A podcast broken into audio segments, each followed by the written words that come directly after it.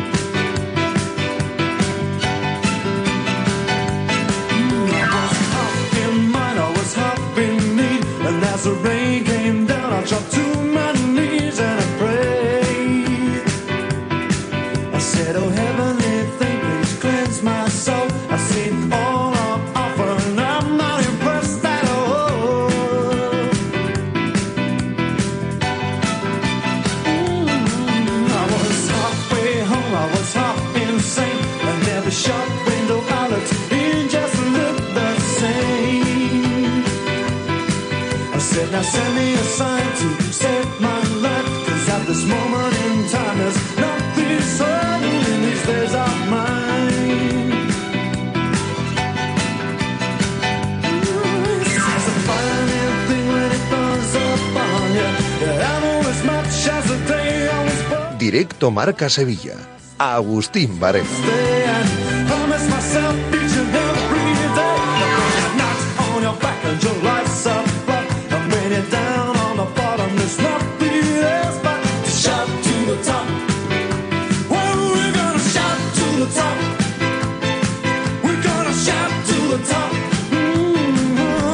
Señores, ¿qué tal? Muy buenas tardes. Bienvenidos a Directo Marca Sevilla. Estamos aquí acompañándoles hasta las 3 de la tarde en este lunes, en el que también vamos a tener fútbol eh, intersemanal. Vuelve la competición europea y en este caso nos estrenamos ¿no? en una competición para los nuestros. Va a aparecer el, un equipo sevillano por primera vez en la Conference y lo hará el Betis el próximo jueves. En un lunes en el que, lógicamente, pues tenemos que hablar de lo acontecido en una jornada que, bueno, pues ha dejado la verdad es que muy buen sabor de boca, porque además hacía tiempo que no ganaban los dos equipos sevillanos en una misma jornada. Quedarán 15 después de esta.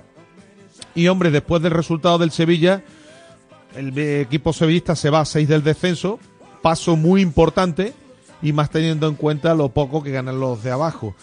¿Es definitivo? No, evidentemente pero es un paso muy importante el que dio ayer el Sevilla porque seis puntos respecto a una zona en la que ganan los equipos poquísimos, si nos atenemos a lo que han ido ganando hasta ahora, dos partidos en 24 los que están abajo, alguno podría decir que la salvación ya está conseguida.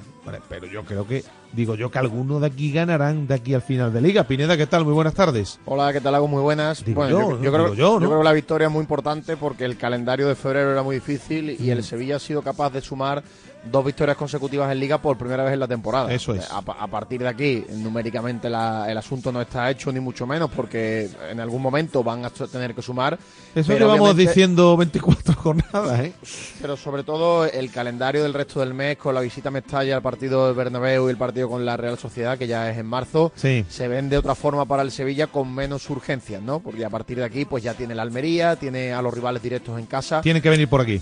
Exacto, yo creo que son dos victorias muy importantes porque además el Sevilla ahora tiene... Salvo tiene Almería, ¿no? Salvo Almería, tiene que venir Sí. Celta, tiene que venir Mallorca, tiene que venir el, El Cádiz el Granada. y tiene que venir aquí, eso es. Por tanto, y sobre todo porque las sensaciones es de un equipo que, que no está muerto y que ahora poco a poco se va enterando que hay otra forma de jugar al fútbol, que se puede jugar al espacio, que se pueden aprovechar las transiciones rápidas y sobre todo tiene un futbolista arriba en estado de gracia que, que yo creo que por sus botas está pasando Totalmente, porcentaje claro. muy, muy amplio de, de la permanencia del Sevilla, hay que decirlo así de claro. Todo es más fácil, ¿no? Con un portero que para algunas de las complicadas y que para las que tiene que parar. Y con un delantero que sí causa dolor de cabeza en el rival y que además, lo voy a decir así, ha contagiado al resto del equipo con esa efusividad y con esa intensidad que él pone dentro del terreno de juego. En fin, que ganó el Sevilla y que lo hizo jugando muy bien por momentos en un partido disputado en el que dispuso de ocasiones como para haberlo resuelto en la primera parte y luego supo sufrir, ¿no? Así que esa es un poco la mm, conclusión que, que se puede sacar después del, choque de, de ayer. Y en el Betis, pues pensando ya en la conference, tras el cómodo y solvente triunfo del pasado viernes, el Betis más solvente, ¿no? Fuera de casa de la temporada, buen partido del equipo que impuso su tremenda superioridad. y sí. da la sensación de que si el Betis aprieta más el acelerador, incluso podía haber conseguido una victoria más holgada. Lo más importante es que el Betis ha sumado 10 de 15 en esta segunda vuelta. 10 puntos de 15, de 15 superando lo hecho en el arranque liguero, aunque obviamente con este calendario asimétrico no se puedan comparar los, las dos vueltas porque uno juega con equipos distintos. Pero ha hecho 10 de 15 y eso pues ha supuesto que unido al bache que está atravesando la Real Sociedad, el Betis haya recuperado la sexta plaza y que ya, bueno, pues incluso se mire más para hacia, hacia arriba que hacia abajo, Pineda, ¿eh? Sí, sobre todo eh, el Betis que ha vuelto a, mostrarse competitivo a pesar de, los problemas que ha tenido de, bajas, a pesar de que le ha faltado futbolistas. Han caído de pie algunos fichajes porque ya decíamos, ¿no? Tampoco hay que ser eh, un fenómeno analizando fútbol que Pablo Fornal mejoraba la plantilla, que mejoraba lo que había. El otro día se saca de la chistera un golazo a la altura de pocos futbolistas con una calidad tremenda y bueno, con ese porcentaje de puntos, pues el Betis ahora sí es candidato a pelear por estar en el año que viene en Europa, en un año además que es complicado, ¿eh? porque a lo mejor la séptima no tiene ese premio, porque en Europa, o sea, perdón, en la Copa hay equipos que, que a lo mejor pues no van a estar o no pueden ahora mismo Real y Mallorca. Eh, exacto, pueden ganar la Copa sin, sin estar entre esos puestos, así que es interesante pelear por la sexta plaza aprovechando el bajón de la Real que además se le complica ahora el calendario porque la Real tiene la Copa, tiene la Champions y se está dejando ahora muchos puntos por el camino. Y tiene que venir aquí, tiene que venir aquí, el Betis empató allí. O sea que es otro asunto que tiene. Un equipo que se le da habitualmente bien al Betis. A ver qué ocurre, pero bueno, empieza a tener mejor pinta la temporada a pesar de que en el Betis hay muchas bajas. Por cierto, eh, anuncian desde el Betis que Bacambú no llega aquí hasta el jueves. Eh, es llamativo, ¿eh? A mí me. Esto ya. Yo creía, claro, yo, yo esperaba otro, otra cosa. Eh, yo creo que aquí había otro error en la lista de, de la conference. Aquí ha habido otro error. Tenía que haber entrado Chimi Ávila en vez de Bacambú en la lista. Tenía que haber entrado Chimi Ávila, porque si el futbolista no va a llegar aquí hasta el jueves, primero que el Betis no tiene garantizado que vaya. Esto no es una fase de grupo, volvemos a repetir lo mismo. Claro y si no va a llegar hasta el jueves, oye, era un delantero. Oye, si no va a estar disponible un delantero, meto al otro. Y de, de la explicación que dio Pellegrini, después hablaremos de ello, es que Chimi Ávila no iba a aguantar jugando entre semanas y fines de. Bueno, pero hasta ahora, sí, una vez que llegue Cambú, ya tienes también a William José y a Cambú para la liga, Pineda. Eh, eh, es un problema, es un problema importante el que tiene el Betis en esa zona. Claro. La verdad que, bueno, el otro día con el gol de William José. A ver si pues, se recupera un poco, ¿no? Efectivamente, efectivamente, es menos preocupante, pero claro, eh, tú fichas a un futbolista y lo metes en una lista europea donde tú tienes dos partidos. A partir de aquí, todo lo que venga, bienvenido sea. El que está aquí, solamente... el que está aquí es el que tiene que estar, ¿no? Y, y tienes dos partidos, no nos olvidemos, tienes solamente dos partidos. Luego, mirar a largo plazo pues vale, se puede entender, pero a corto plazo ya ha demostrado la experiencia que más vale mirar a corto plazo en las listas europeas.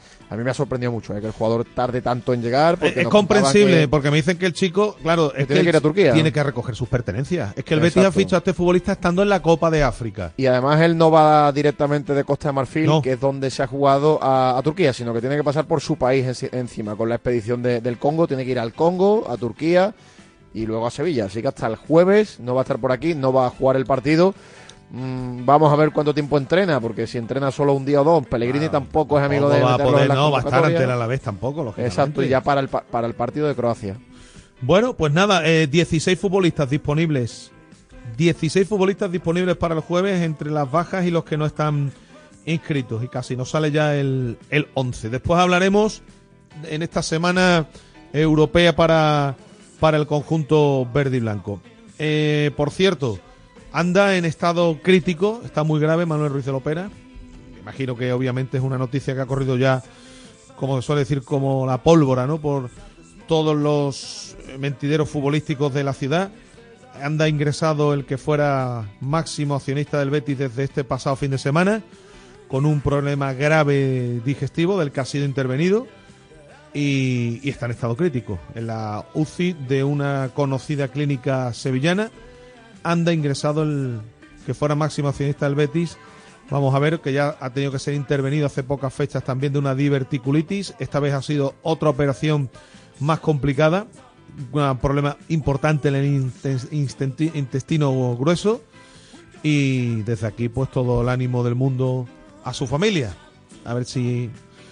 A ver si es capaz de salir Manuel Ruiz de Lopera de este asunto que está peleando, en la pelea más dura ¿no? que pueda tener un ser humano por seguir con vida, por seguir entre nosotros. En fin, desde aquí mm, todo el ánimo para la familia.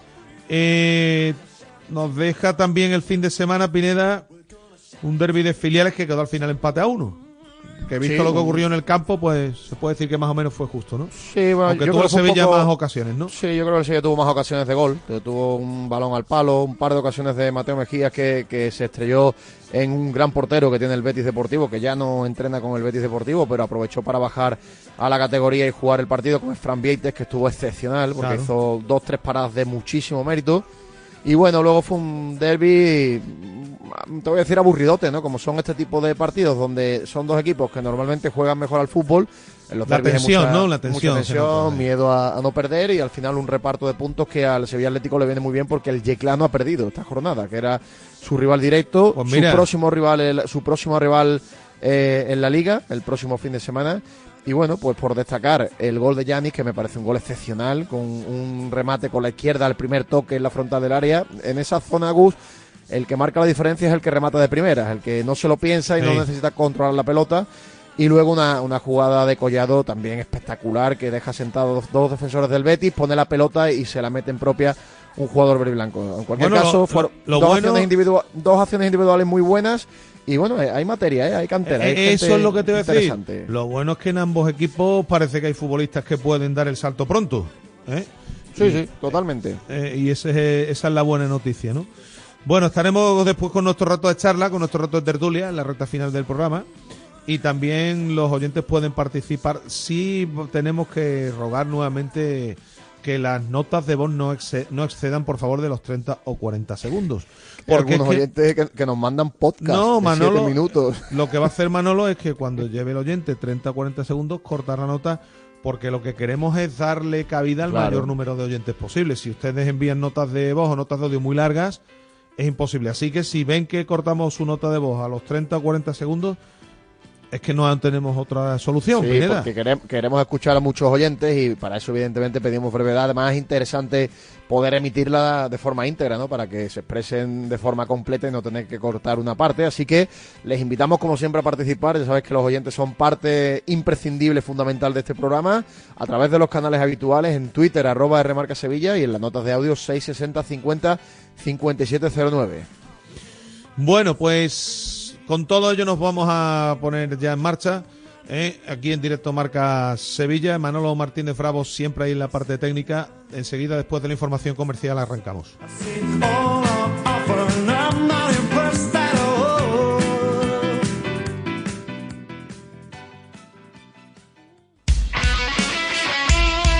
Radio Marca. Manuel. He perdido las llaves del coche y es la única que tenía. No sé qué voy a hacer. No te preocupes, para eso está CarKey System. Ellos te hacen una nueva llave en un tiempo récord. En CarKey System tenemos tus llaves. En CarKey System tenemos tus llaves. CarKeySystem.com Las furgonetas Mercedes-Benz están fabricadas para darlo todo y con el servicio Express Service podrás contar con un mantenimiento ágil, sin tiempos de espera y con la calidad habitual de Mercedes-Benz. Reserva tu cita en nuestra web y optimiza tus tiempos. Con Cesur y Fervial, tus talleres autorizados Mercedes-Benz en Sevilla. ¿La factura de la luz te deja electrificado? Pásate a Insolac Renovables. Instala paneles fotovoltaicos de autoconsumo y genera tu propia electricidad. Aprovecha las nuevas subvenciones del Plan Ecovivienda. Hasta el 80% de ayuda para la instalación fotovoltaica en viviendas. Infórmate en insolacrenovables.com. Insolac, expertos en energía renovable desde 2005. Si quieres seguir al minuto toda la actualidad deportiva, ser el primero en enterarte de las noticias más relevantes y vivir todo el deporte en directo, descárgate ya la app de marca. Resultados y clasificaciones, los mejores directos, agenda de televisión, notificaciones personalizadas de tu equipo, modo oscuro y mucho más. Accede al instante a la información deportiva que más te interesa con Marca, la app número uno para vivir el deporte.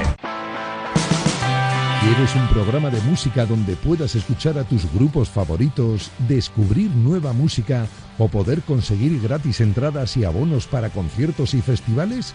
Pues tu programa es La Alternativa, en la madrugada del sábado al domingo. A partir de la una, José Luis Escarabajano te acompaña con La Alternativa, tu programa de música en Radio Marca. Es mejor estar contigo.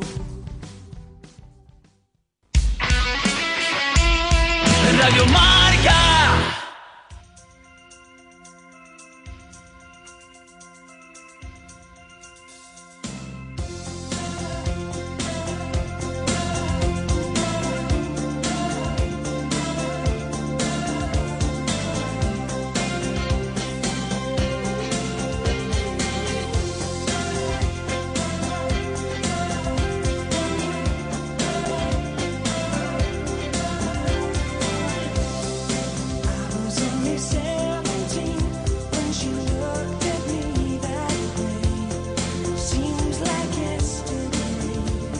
Manda tu nota de audio al 660 50 5709. Bueno, ya hemos arrancado con nuestros titulares, eh, que nos llegan de la mano de los amigos siempre de Carca System, la empresa líder en llaves de coches. Y también, eh, pues nos ocupamos cada día de la noticia del día, ¿no? Y la noticia del día, yo creo que en esta ocasión no puede ser otra que la victoria del Sevilla Fútbol Club ante el Atlético de Madrid, que le aleja de forma importante de los avernos clasificatorios. La noticia del día que nos llega de la mano de Insolac, la empresa instaladora de energía fotovoltaica desde 2005, aprovecha las subvenciones de hasta el 80% para viviendas, empresas y comunidades de vecinos en Polígono Industrial Nueva Espaldilla, en Alcalá de Guadaira, en el 954-529-942 o en info.insolacrenovables.com. Eh, efectivamente, se puede decir y se puede advertir de que no es definitivo, de que quedan 15 jornadas y de que el trabajo no está hecho. Pero son seis puntos sobre un equipo, el Cádiz, que ha ganado dos partidos de 24, dos partidos de 24 también ha ganado el Granada. Y claro, algún optimista puede pensar, si esta gente han ganado dos veces de 24 que han jugado, pues lo normal es que el Sevilla esté prácticamente salvado ya. Lo más normal también, digo yo, es que algún partido más gane en estos equipos. Pero de cualquier forma, Alberto Fernández, querido, ¿qué tal? Muy buenas tardes. Buenas tardes, Agustín, ¿qué tal? De cualquier forma, irte a seis del descenso es mucha tela, ¿eh? Hombre, sabiendo lo que se suma abajo habitualmente y lo que se suma este año, que es entre poco y nada, es mucho, es un buen colchoncito que evidentemente al Sevilla le hace falta, pero sinceramente, más allá del colchón de puntos, que sí, que tú miras ahora la clasificación y ves al Sevilla más aliviado, la cuestión es ganar dos partidos seguidos, el coger confianza y el ver que el equipo, ante un rival muy difícil, como Mm. siempre es Atlético de Madrid, compite bien, juega con sus armas, conoce mejor sus armas que hace un tiempo para acá y creo que entra sobre todo en, en ese punto de dinámica o de confianza que le puede hacer sumar más puntos y no tener que vivir hasta el final de la temporada con el miedo a que puede pasar, ¿no? A que los de abajo de repente se pongan a ganar, sumen algunos puntos y te puedan dar alcance. Es decir, Sevilla, no digo que ahora vaya a ganar todos los partidos, evidentemente, pero si entra en una inercia positiva, vuelve a ganar en su estadio y vuelve a sentirse un poco fuerte, porque todos coincidiremos que dentro de los equipos de abajo, el que tiene mejor plantilla, por lo menos jugadores de más nivel, es el Sevilla, Sí. Tiene que salir de ahí poco a poco, aunque sea poco a poco, tiene que salir de ahí. Así que creo que la victoria de ayer sobre todo es reafirmar que si este equipo se pone, se pone de pie, no juega medio caído, se pone de pie, es capaz de competir a cualquiera, ganar muchos partidos y olvidarse por fin, en una temporada muy, muy, muy mala, de lo que es la, la- el miedo a, a poder perder la categoría. Es que son tantos aspectos donde el Sevilla ayer mostró mejoría, mm, que por otro lado tampoco es difícil, porque mejorar lo que estaba haciendo el Sevilla hasta el momento eh, es sencillo, a poco que juegues un poquito mejor al fútbol, pues ya tienes varios aspectos donde puedes destacar, pero claro, ayer hay varios aspectos donde el Sevilla vuelve a mostrarse como un equipo que le puede hacer daño a los rivales. Primero juega bien a los espacios, es inteligente a la hora de plantear el partido, porque el Atlético de Madrid hace una presión alta un poco absurda, dejando mucho espacio entre los centrocampistas y los defensas. Es un Atlético además que yo lo vi muy cansado durante tramos del partido, le costaba Sí. mucho mucho a los jugadores volver de la recta final, sobre todo. en esas contras, sí, y, y creo que aprovecha pues eh, eso ese momento y sabe jugar también con las carencias que tiene el equipo contrario e intentar hacerle daño y a partir de aquí lo que hemos dicho muchas veces, ¿no? Saber sufrir en momentos de los partidos, que a la más mínima no te haga un gol y que se te desmorone el chiringuito y a partir de aquí pues evidentemente las áreas, ¿no? El Sevilla ha pasado de jugar con un portero que todo lo que iba entre palos, incluso algo que iba al centro, mm, iba para adentro, iba al fondo de las redes,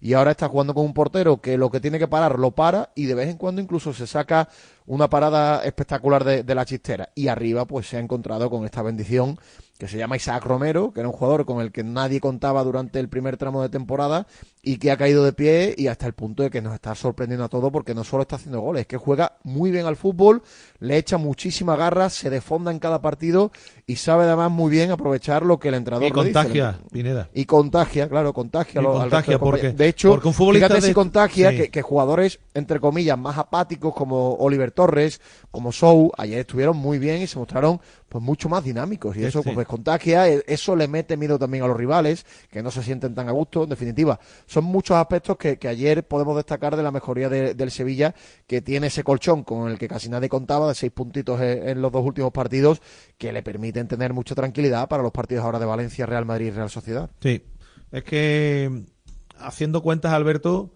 haciendo cuentas va a ser muy complicado. O sea, es que la permanencia en 30 o 31 puntos va a ser muy complicado que lleguen los de abajo. Es que el Cádiz tiene 17 puntos. Quedan 15, parti- eh, 15 partidos. Para que el Cádiz 45 puntos. eh, eh, para que el Cádiz llegue a la a los 30 puntos, tiene que ganar un tercio de los partidos que quedan, cinco de los 15 que quedan. Claro, Sí. es que y, y No se ve, claro, yo vi el Claro. partido ante Es el que- no, se le, no se le ve reacción. ¿no? que No Barquedí le vaya a ganar cinco partidos de los 15 que quedan. ¿Realmente alguien es capaz de ver eso ahora mismo? Que sí, que yo estoy, ahora muchos oyentes dirán, oye, que al final los equipos, ya algunos que no va a llegar a ningún lado, se relaje y los de abajo pueden sacar algún punto más. Pero yo creo honestamente, Alberto, que con 32 puntos este de año... hecho, quedan 14, si no, si no me equivoco. Van 24 jornadas. Eso es. Quedan 14, más difícil todavía, Eso, claro. Pineda, es que yo creo que con 32 puntos, 31 o 32 puntos, yo creo que uno puede andar medio tranquilo. este año. Fijaos de lo que estoy hablando, ¿eh? O sea, es que... Sí, bueno, el, el- la imagen, Sí, yo por te ejemplo. digo que repito que la, ofrece- dina- la dinámica del Sevilla le tiene que hacer pensar en una vez que se libere realmente consiga alguna victoria más, o sea, Sí. ya le saque un, un buen trecho al descenso, si, si eso se, se llega a dar, es sumar los máximos puntos posibles y evidentemente olvidarte la zona de abajo y terminar donde tengas que terminar. Ya no puedes pensar en otro objetivo. Pero viendo cómo estaba el equipo hace dos semanas, o incluso antes del partido de Vallecas, que era clave para no quedarte con los mismos puntos que el descenso y, y agobiado de verdad, estas dos victorias, incluso el 7 de 9, si contamos el empate a Osasuna, Mm. hacen que, bueno, se mire todo con otra perspectiva y solo hay que mirar, y lo ha dicho Pineda antes, pero es que lo decíamos la semana pasada, es que es una realidad palpable. Eh, ha vuelto en serie de la Copa de África dos victorias. Se ha puesto Nilan de portero 7 de 9. Nilan ha jugado 10 partidos en Liga, ha perdido uno. Mm. Uno. Que el Sevilla este año pierde mucho, ¿eh? Solo un partido ha perdido el Sevilla con Nilan de portero y ha ganado tres. Que claro, cuando Claro. tú tienes un poco de jugadores que, que te eleva un poquito el nivel, la vuelta de Marcos Acuña que está allí hizo un partidazo. Todo eso te va sumando, te va sumando, te va sumando y un equipo que estaba hundido, pues va sacando la cabecita y claro, si es que, y lo decía aquí cuando llegó, este equipo está hundido pero porque psicológicamente no le está dando. Sí. Pero jugadores tiene para no estar donde está. Y Y cuando, que el equipo ah, y cuando tú estás ahí, Pineda, cuando tú estás ahí, los futbolistas no, las piernas no le van. Lo- seguro que si el equipo ya, fíjate, yo creo que ya el equipo, estoy seguro que ya en Valencia ya va a jugar de otra forma, más suelto. Pues es posible, es posible. Sobre todo, lo ha dicho Alberto, ha mencionado a varios futbolistas que, que son los mejores de la plantilla. Acuña es el mejor futbolista que tiene Claro, Sevilla. tener a Acuña eh, implicado es el mejor jugador de la plantilla, Mm. tener delanteros que meten goles marca diferencia, tener un portero que para mm, balones imposibles y, y sobre todo que saca lo que tiene que sacar, pues también marca diferencia en los partidos. A partir de aquí, el resto, vamos a decir, el nivel medio de la plantilla, que antes estaba muy bajo, si ve que los compañeros que destacan están a su nivel y están aportando cosas, pues así es mucho más fácil subir el nivel de, de estos futbolistas, pues llámese Oliver Torres, llámese Loic Badé, llámese Sumaré, llámese Sou, que estaban contagiados anteriormente y que no son precisamente los que tienen que marcar estas diferencias. Si los que tienen que marcar la diferencia las marcan, el resto lo, lo va a notar. Y a partir de aquí, es que no nos olvidemos que el domingo pasado, antes del partido contra el Rayo, el Sevilla estaba igualado a puntos con el descenso. Sí. Y decíamos que el Sevilla se le va a jugar en los cuatro partidos entre abril y mayo que tenía como local con los equipos de abajo. Y me, pensábamos, además que yo creo con toda la razón del mundo, que es que el Sevilla se podía plantar en esos partidos habiendo sumado muy poquito, porque tenía un calendario muy difícil. Pues se encuentra ahora con seis puntos extras que le permite pues estar bastante más tranquilo. Y si consigue sacar de aquí al parón de, de marzo, que tiene el Almería, que tiene el Valencia, ya está hecho. a- alguna, alguna victoria más, pues lo va a tener casi casi ya, hecho. está hecho. Eh, yo solo eché en falta el otro día, porque eh, yo, eh, esto lo repito, es imposible, es muy difícil, ¿no? Que un equipo tenga el 100% de, de acierto.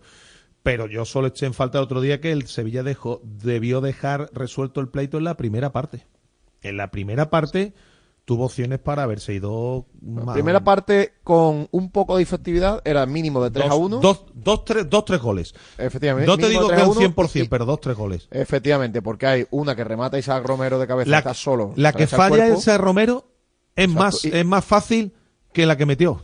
Exacto. Y, y luego la del palo, ¿no? La del palo también es una, una jugada Eso muy es. clara. Son jugadas que si el Sevilla tiene un poco más de efectividad, Mm. el partido posiblemente hubiera estado sentenciado eh, al descanso. Luego el Atleti tuvo la de La de Morata. Morata, muy clara, que, que- por cierto, mm, después de verla, si ese pelota entra hubiese subido, eh, porque el pie, el pie habilitaba a Morata, el pie del, del, del el pie lo habilitaba y luego pues el Atlético de Madrid en la segunda parte sí que sale mejor. Pero es normal, Pineda, que el Atlético de Madrid perdiendo, También. un equipo como el Atlético, es normal que te, que te cree ocasiones de gol. Y los cambios le vinieron bien y lo- los primeros cambios que hizo el Cholo en el descanso le vinieron bien. El Sevilla supo sufrir y luego pues también tuvo una pequeña dosis de fortuna en una jugada que Navas saca bajo palos y que luego el rebote Sí, Depay sí. pues se le va para afuera. Y por cierto, a pesar de la victoria, no quiero dejar de mencionar el penalti que no le pita el, árbitro Isaac Romero. Para mí hay dos acciones, dos acciones en las que puede pitar. Hay una, efectivamente, la de Esa Romero y la primera parte, una acción in- incomprensible de Acuña sin mirar a la pelota que arrolla y se lleva por delante a Morata. La de Acuña sobre Morata, si te la pita, te tienes que callar Claro. y te tienes que Y la- y la otra- y la Pero otra es de penalti. Isaac Romero es penalti clarísimo. Primero, porque no tiene opción de llegar a la pelota. Sí, en ningún momento la busca y le mete una carga en la espalda, que eso no es carga, un empujón por la espalda cuando el jugador está Le delante mete del con el hombro. Pero te voy a decir una cosa, claro, al- el- claro, que estamos siempre con lo mismo. El VAR considera que no son acciones, que así debería ser, pero como esto no es siempre. Claro, pues, pero como pasa no- en otros partidos y como es. siempre es el Atlético de Madrid que al Sevilla le están Sí. pitando muy mal contra el Atlético de Madrid, pues claro, Pues ayer menos por mal que para se Sevilla, ganó, pues ¿no? no, no echa de menos Eh, esa jugada, pero el bueno, VAR hay que considera mencionarla que- también porque claro, Eh, el VAR considera que no, son, que no son acciones clamorosas, Alberto, y no entra. Que, Pero esa insisto, jugada pues, no, no, no es de VAR, ¿eh? esa, esa jugada de árbitro que está en el campo. Eso o sea, tú es. ves que un jugador se queda solo y, y viene otro por detrás y se cae para adelante, vamos. Sí, señor. Sin chutar, Sí. tú sabes que vos tienes que intuir, vamos. Si no lo has visto, que se vio muy claro, tienes que intuir que hay, hay algo, hay un empujón, es evidente, ¿no? Y Eh, después- porque aparte, una vez que tú ganas la posición en fútbol, si yo gano la posición y me Mm, freno, si tú vienes en carrera y me arrolla, me has arrollado, no es mi culpa. Sí, yo ya tengo ganada la posición, de hecho, Isar le gana la posición. Que sí, que sí. Y bueno, bueno, vimos aquí hace poco una ta- Pineda le ve a Diao en un, el Betis Osasuna. Claro, igual, igual. Pero es que, Es esa- eso fue más gorda, esa la pitaron y después di- di- di- dijo No, eso, fue, eso fue incomprensible, evidentemente, cuando si te lo quitan después en, el monitor, pero que un penalti así, hombre, la gente además muy enfadada con el colegiado por No, pero es que Iglesias Villanueva es muy, es muy mal árbitro, muy mal árbitro. A mí no me casi gusta. siempre iba hacia, hacia el lado rival. ¿no? A mí no me gusta de- como árbitro. Muy mal a la hora no de, de- de las faltas. El criterio con las faltas fue muy dispar. El criterio con las tarjetas. Fue- fueron detallitos que iban poquito a poco desesperando al Sevilla. Y luego, pues con la Mal árbitro, de- es un mal árbitro. penalti, mal árbitro. Mal árbitro. Mal y- Y, árbitro. además que el Sevilla con el Atlético de Madrid no está teniendo suerte, como, como decía. Sí, no está teniendo suerte en los arbitrajes contra el Atlético de Madrid. Que, que luego cuando el Cholo se queja, pues me parece que es de tenerla como No, el cemento. no, no, no, el. Cholo no se puede quejar de los no arbitrajes debe- nunca. No, puede, no, hombre, no, el Atlético de Madrid no es un equipo precisamente al que perjudiquen los, los colegiados, ¿no? Ni mucho menos. Y después a Acuña, eso hay que Acuña no puede hacer lo que hizo. Acuña se le va al mu- Es que es lo que tiene este futbolista. Además, una baleta arri- arriba, que yo creo que llegaba bien el portero, y, y se lleva por delante sin mirar el balón, pero que arrolla a... a- a- No llegaba al portero, no, que llega al portero, Eso, un balón aéreo, eso. que llega al portero y él se dedica a mirar a, a Morata, a cargarle, a a- cargarle, pues pero casi como- no sé si le pisa, algo como pasa. un en- tren, sí, le pasa por lo alto, pero bueno. En fin, las cosas de Acuña, ¿no? Que esto no, no lo va, ya no lo va a cambiar nadie, Acuña, ¿no? Ya con, con esto, con la edad que tiene y con las cosas que hace de vez en cuando, eso no lo va a cambiar nadie. Pero bueno, se, ayer jugó muy bien, hizo un partido extraordinario el futbolista argentino, que afortunadamente Alberto Que le- se ha tomado la cosa de una ¿En manera distinta a la que podíamos pensar, ¿eh? Sí, no, y sobre todo creo que por mucho que ahora vaya a recuperar a Quique Salas, que a, que a Quique Sánchez Flores le gusta mucho, eh, es que creo que Acuña le da, le permite un juego posicional o un juego de piezas a la hora del sistema que no le da ningún otro jugador. O sea, es lateral central a la misma vez. Eh, cuando el Sevilla va al ataque es lateral, de hecho subió bastante Acuña eh, y ayudó mucho en la salida de balón, en largo, en corto, y después cuando tiene que cerrar, porque posicionalmente el rival te va llevando, tú te cierras un poquito atrás, Ocampo hace de carrilero y hace de tercer central. Es el único jugador que tiene esa capacidad Mm. técnica para hacer las dos funciones, ¿no? Y creo que Quique ha encontrado esa clave para que el sistema no se le quede muy corto en casa jugando con cinco atrás o fuera de casa se, se descubra mucho, ¿no? Creo que con Ocampos y Acuña ha tenido esa función entre carrileros y uno lateral y extremo, eh, según la- el momento del partido. Creo que al Sevilla le dio mucho y, y si te fijas en el encuentro, siempre será el Sevilla por la izquierda. O sea, Navas lo vimos en apariciones contadísimas y sobre todo defendiendo y el ataque era empezaba por la izquierda y ya, evidentemente con dos delanteros un juego muy muy vertical, muy de buscar a la, segunda jugada y claro, con dos jugadores que ya se entienden bien como Nesiri y Sá Romero, pues crearon la primera parte cuatro ocasiones de gol que raro fue que el Sevilla solo se marchase con uno al descanso. Sí, lo único que también me preocupa de Isaac, que ya lo está, el- lo suele hacer Quique, lo cambia en los partidos, que es que como este va a todo lo que da, que en cualquier momento los músculos, el músculo, alguno diga hasta aquí hemos llegado, ¿eh, Alberto? Bueno, a ver, eh, termina muy cansado porque también Y y- habituarse a la élite Un no es partido por sencillo, ¿no? semana solamente hasta final de temporada. Es importante. Sí, un habituarse partido a la por élite no es sencillo y creo que también este sistema tiene cosas Pero buenas. ¿cómo pero va? Es que- es que va- el- es que va todo el- trapo, No, él. pero es el- Agustín es el trabajo, ¿no? Le pide a los dos delanteros un trabajo, mucho, si no mucho. es la presión alta, después ayudando eh, en el bloque bajo, o sea, los delanteros se desfondan, tienen que correr mucho, en decir si está acostumbrado, es un jugador muy atlético y se está haciendo a ello. Pero Nesiri tiene una de una forma muy interesante. Pero Inesiri tiene una musculatura longilínea distinta. Este, tú sabes, es más ancho, más potente. Y, y va todo trapo. Y va, y va a todo trapo, ¿no? Y de, y de hecho, insisto, creo corregirme, en casi todos los partidos lo están sustituyendo antes, ¿no? No, lo sustituye, creo que ha sido en todos, si no soy en casi todos, en todos, pero porque además lo sustituye porque se nota en el campo que en el minuto 60, 65 el jugador ya va bajando sus prestaciones porque algún control se le fue ayer en la segunda parte, una jugada interesante, porque es que no podía. Pero vamos, aún así sin poder, en la segunda parte pegó un latigazo que Oblak hizo otro de los paradones que hizo Sí, ayer que salvó al Atlético de Madrid. Mm. Bueno, pues nada, eh, el otro día vivieron tranquilos por, por primera vez en muchos partidos en el palco, ¿no, Pineda? ¿O hubo algún, algún grito también? Yo no escuché ninguno. No sé si Alberto estaba delante. Por primera vez casi en la temporada, ¿no? Tuvieron Alberto tranquilos en Sí, el probable- ¿no? No, no, yo tampoco no, no, no lo percibí. Creo que estaba el aficionado bien que hizo, muy metido en el partido, muy con el equipo. Y como terminó, pues una liberación y festejó, ¿no? Hay días para, para todo y creo que ayer eso a veces es espontáneo, ¿no? Eh, ayer no salió, era un partido importante, era un partido que nadie pensaba que se pudiera ganar y cuando vas ganando, pues la gente se mete, mea- se mete más, se mete más y, y en los últimos 15 minutos, cuando el equipo estaba acobardado, entre comillas, eh, la grada también hizo lo suyo para, para ayudar a, a conseguir Sí, porque en el último corregime ante Osasuna, ¿no? Fue Osasuna, ¿no? Hubo hasta una protesta espontánea al final del partido, ¿no? O sea que la cosa sí, no, no bueno, tiene nada que no ver. tuvo ¿no? nada que ver. El, el ambiente ayer fue, vamos a decir, el más normal Más tranquilo, de el fútbol. más tranquilo. de- de- posiblemente de la, de la temporada. Y yo creo que es verdad que la gente se contagió porque además el equipo le ofreció a la gente lo que la gente busca cuando va al fútbol, ¿no? Que es mucha garra, pelea, ir de verdad por los partidos y no tener esas desconexiones, esa Mm. falta de concentración que, que desespera al aficionado y que te cuestan goles en contra. Ayer Bueno. el Sevilla no, no tuvo eso y encima en algunas acciones a balón dividido, por, por ejemplo Ramos que estuvo mejor, eh, fueron algunas acciones a balón eh, en estos duelos que la ganan los jugadores de forma individual, que eso levanta a la gente de, sus asientos por la garra demostrada por los futbolistas. Y ayer hubo alguna de esas que ganó el Sevilla, que habitualmente pues no las está ganando este año. Pues nada, próxima estación Valencia. Y además estaba mirando por aquí que va a tener una cosa buena el Sevilla, que va a saber va a jugar sabiendo lo que ha hecho ya el Cádiz y, y lo que ha hecho el, el Celta. Porque el Cádiz juega antes, a las cuatro y cuarto en Pamplona. Como esta jornada, que también sabía lo que habían hecho los, los rivales directos, salvo Granada y Almería, que son menos rivales, pero el Sevilla esta jornada ha jugado con, con Sí. la presión o, bueno, con la tranquilidad de saber que el resto no, no había ganado. Seis y media, cuatro y cuarto Osasuna Cádiz, seis y media Celta Barcelona. A las nueve el sábado, eh, todos estos partidos el sábado, el partido del Sevilla en, en Valencia.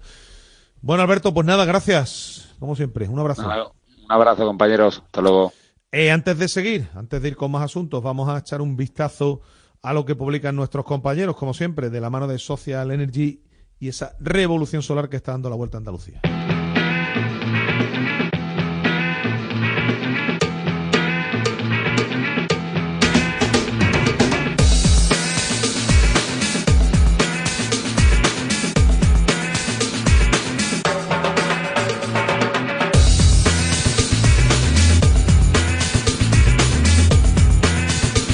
Prensa, con la página web del diario Marca, marca.com sobre el Sevilla. La opinión de Alberto Fernández, el corazón del Sánchez Pizjuán vuelve a latir. Y el mes de Isaac Romero, de desconocido a estrella del Sevilla. Sobre el Real Betis Balompié, el Betis espera para el jueves la llegada de Bacambú a Sevilla y Sabalí regresa con el grupo tras su inédito paso por la Copa de África. En mucho deporte, Atlético de Madrid, Sevilla Atlético de Madrid, por fin se dominan las áreas y sobre el Real Betis Balompié las 11 bajas, incluido Bacambú, que tiene el Betis ante el Dinamo de Zagreb en el partido de Conference. En el diario de Sevilla, Bacambú llega el jueves a Sevilla y no disputará la ida de la eliminatoria con el Zagreb. Sobre el Sevilla Fútbol Club, Isaac Romero, el pura sangre de Lebrija que le ha cambiado la faz al Sevilla. Marque, Sevilla tiene atada una subida de cláusula a Isaac Romero. Luego hablaremos y daremos detalles de esta noticia que cuentan los compañeros del Desmarque. Sobre el Betis, Bacambú baja casi segura para el estreno en la conferencia.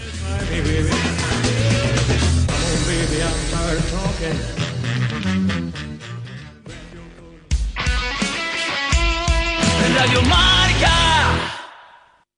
Desafía los límites con Social Energy. Calidad imbatible, precio invencible. Si no, trae tu presupuesto y te lo mejoramos. Descuentos de hasta 3.150 euros con tu instalación premium con dos baterías, 5 años de garantía en tu instalación, con primeras marcas y dos años de seguro todo riesgo gratis. Pide tu cita al 955 44 11 11 o socialenergy.es. La revolución solar es Social Energy. ¿Qué tenéis en común Cervantes, Lorca, Machado y tú? Querer a Sevilla. Pero recuerda, a Sevilla un gesto como recoger los excrementos de tu mascota, diluir sus orines, no dejar bolsas de basura fuera de los contenedores o usar bien las papeleras le vale más que mil te quieros. Cuidemos Sevilla. Lipasam, Ayuntamiento de Sevilla. Cash. Ancarri Confisur. Cash. De confianza en el sur. Cash. Los mejores precios de Sevilla. Cash. En polígono, carretera amarilla.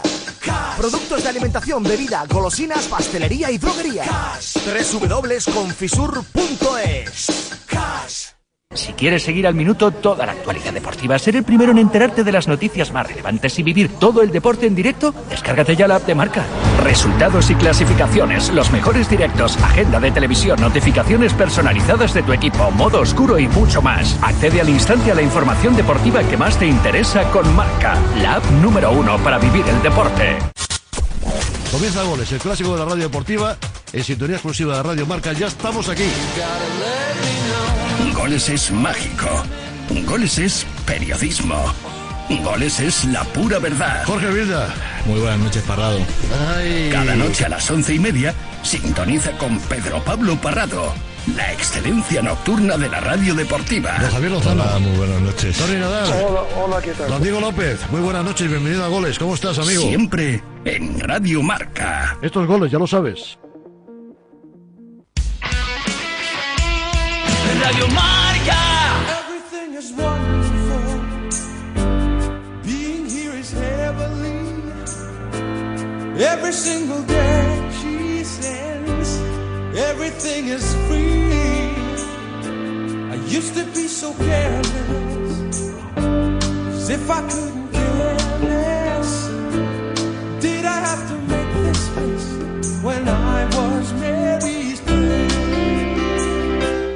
Suddenly the heavens roll.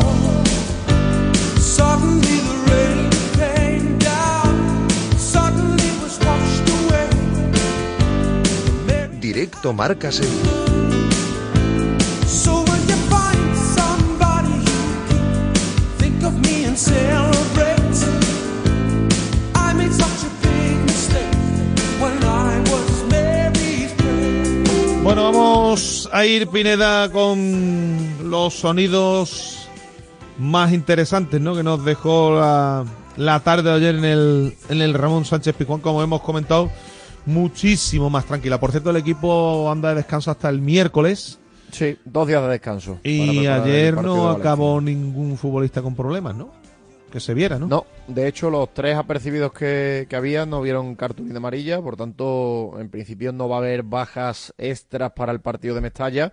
Recuperó a, a Eric Lamela, que tuvo también minutos en la segunda parte, y vamos a ver si poco a poco va, va recuperando futbolistas para, para bueno el tramo final de temporada, aunque es cierto que con un partido solo por semana, pues ahora mismo aquí que sí que le da para completar las convocatorias y para tener cambios en el banquillo. Hombre, eh, eh, es curioso porque esta vez dejó a Rafa Mir fuera de la convocatoria por decisión técnica. Es la primera vez que lo deja fuera después de todas las cruces de acusaciones que ha habido con el futbolista eh, en sala de prensa. Vamos a escuchar precisamente a Quique al término del partido, muy aliviado el técnico madrileño con la victoria que, que celebró de forma fusiva ante su ese equipo. Tiene mucho valor porque, primero, jugamos contra un gran equipo que además ha jugado bien. O sea, no es un equipo que, que ha salido al campo y se ha visto inferior al rival. En todo momento el Atlético de Madrid nunca dobló, dobló la, la esquina y, estuvo siempre de pie y, y al final nosotros hemos tenido que hacer un gran partido. Pero la forma de conectar a los nuestros es esta. O sea, demostrando deseo, ambición, compromiso, mm, voluntad eh, cosas que son necesarias para poder hacer un colectivo y estuvieron muy bien los chicos. Creo que si en el primer tiempo tenemos un poco de suerte nos hubiésemos ido con más ventaja, pero ha sido un partido que, que en segundo tiempo el Atlético Madrid volvió a meterse de lleno y nos obligó mucho. Yo creo que estoy muy contento porque ya no es el resultado solo, que es importante, que es importantísimo, sino es la forma de hacerlo, es la forma de convencer que creo que es tan importante. Hola, Quique, ¿qué tal? Buenas noches. Manolo Martín de Canal Sur Radio para la gran jugada. Quería eh, conocer un poquito como bloque eh, las sensaciones que te ha dejado hoy el, el partido. Si es este el Sevilla eh, que tú trabajas y el Sevilla que, que quieres, ¿qué tiene que mejorar? Eh, ¿Qué destacarías? Y sobre todo, en el plano individual, me gustaría también que hablaras un poquito de un hombre que ha venido para cambiar la, la vida al Sevilla prácticamente en las últimas partidas, como es el de Isaac Romero. ¿Te preocupa que todos los focos estén ahora en un chaval tan joven? eh, ¿O te gusta? ¿O te gusta que, que esté arriba ahora mismo en la pomada? Estamos encantados con Isaac, ya dije hace tiempo que marcaba el camino de lo que queríamos, que vestir la camiseta del Sevilla significa esfuerzo, deseo, voluntad, ambición, todo lo que he dicho antes, compromiso. Y si eso lo representa alguien como nadie es Isaac, es la forma de entender que cada minuto y cada palmo del terreno de juego se tiene que luchar, se tiene que pelear y siempre habrá adversarios con mayor o menor nombre intentando hacer lo contrario de lo que tú haces, intentando hacer la, otra. Y, y yo creo que lo importante de la victoria básicamente es, es, que, es que el equipo eh, sea capaz de convencerse de que para sumar más victorias y para sumar este tipo de victorias eh, se está en la incomodidad. O sea, en el fútbol, para, para, hacerlo bien, para, para jugar bien ante rivales como el Atlético Madrid o cualquier otro rival, es una exigencia gigante. Eso es la pura élite, hay una exigencia. Entonces no, no se puede estar cómodo. Si estás cómodo, no te va a ir bien.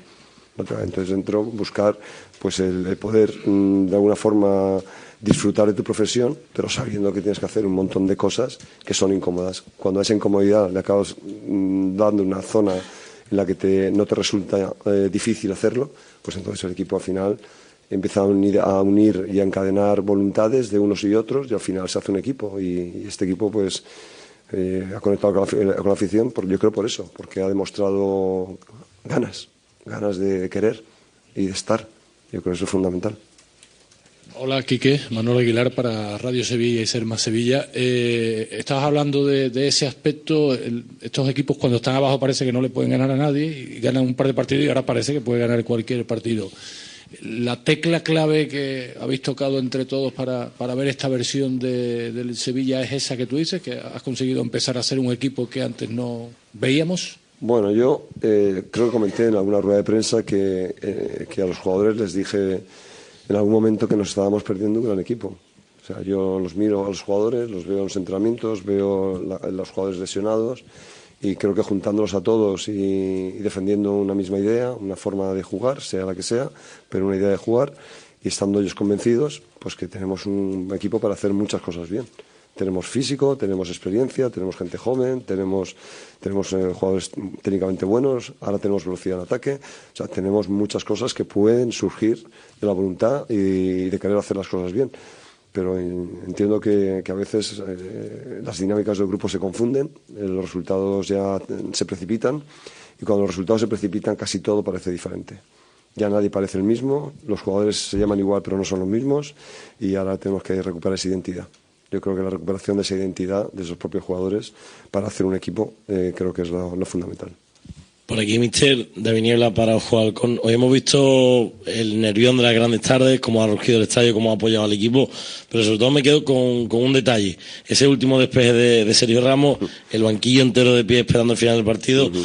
Hablaba de compromiso en la semana pasada. Hoy hemos visto no solo un equipo que ha jugado un buen partido, sino un vestuario unido eh, en el camino del equipo. Es una de las claves más importantes de este Sevilla sí. para conseguir lo- los, los objetivos. Sin ninguna duda. Y además es que en Vallecas también pasó que cuando marcamos el segundo gol, Somaré se unió a, Leo- a Loic y se unió a Nylan y cuando eh, hubo acciones defensivas del segundo tiempo en Vallecas, en un partido también muy exigente, eh, Marcao y Loic se abrazaban con Acuña, que es que al final el fútbol es esto, es lo sientes o no lo sientes y, y transmites o no transmites. Y esto en el mundo del arte y el fútbol no deja de ser una- un arte para elegidos y es así.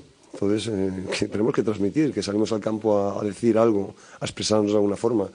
Y cuando lo hacen, pues te emociona. Y cuando además hay una afición como la que hay, es que perder una afición así es, un- es una locura, es un suicidio. Eh, hola, eh, Quique González Espina, para Diarias.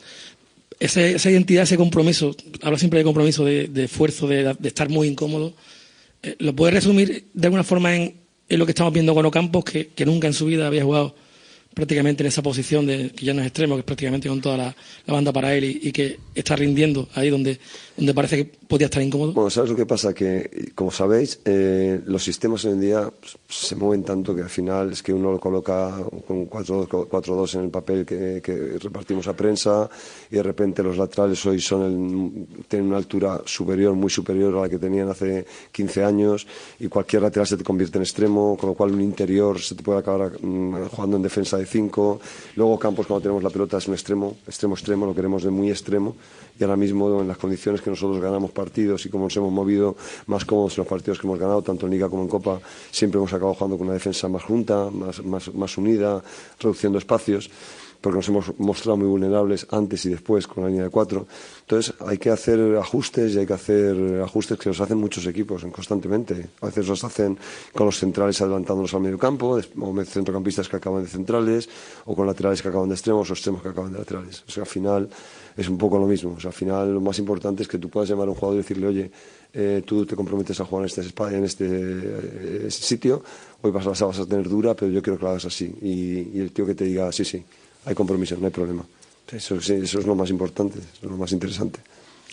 Quique Javier Serrato para el Día de Deporte. Bonito gesto el que ha tenido usted con, sus jugadores al final del encuentro. Y, como diría la Sevilla Taurina, esta tarde huele más que nunca a Romero.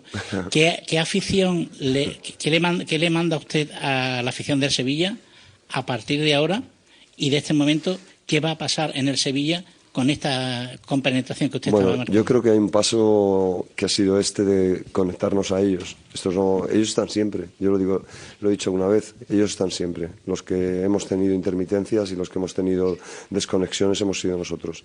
Al final ellos es- van con toda la buena voluntad siempre. Y aquí hemos hecho partidos donde no hemos ganado, pero hemos hecho buenos minutos. Contra el Alavés, hemos hecho un buen primer tiempo con Sasuna y la afición ha reaccionado bien. Eso había que alargarlo en el tiempo, en el esfuerzo y lo estamos haciendo y ellos están ahí, pero vamos, de una forma incondicional.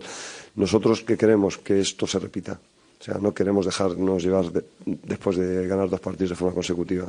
Queremos que se repita, que sea una costumbre, que vengamos aquí y que más allá del rival, que tengamos la intención siempre del colmillo retorcido y que el rival mm, venga pensando que qué partido más difícil va a tener. Esto sería lo lógico en Sevilla que yo conozco de toda la vida y que cada vez que he venido aquí a jugar aquí como jugador, como entrenador, me ha parecido que era un campo dificilísimo. Pues eso es lo que tenemos que intentar recuperar, porque esto existe.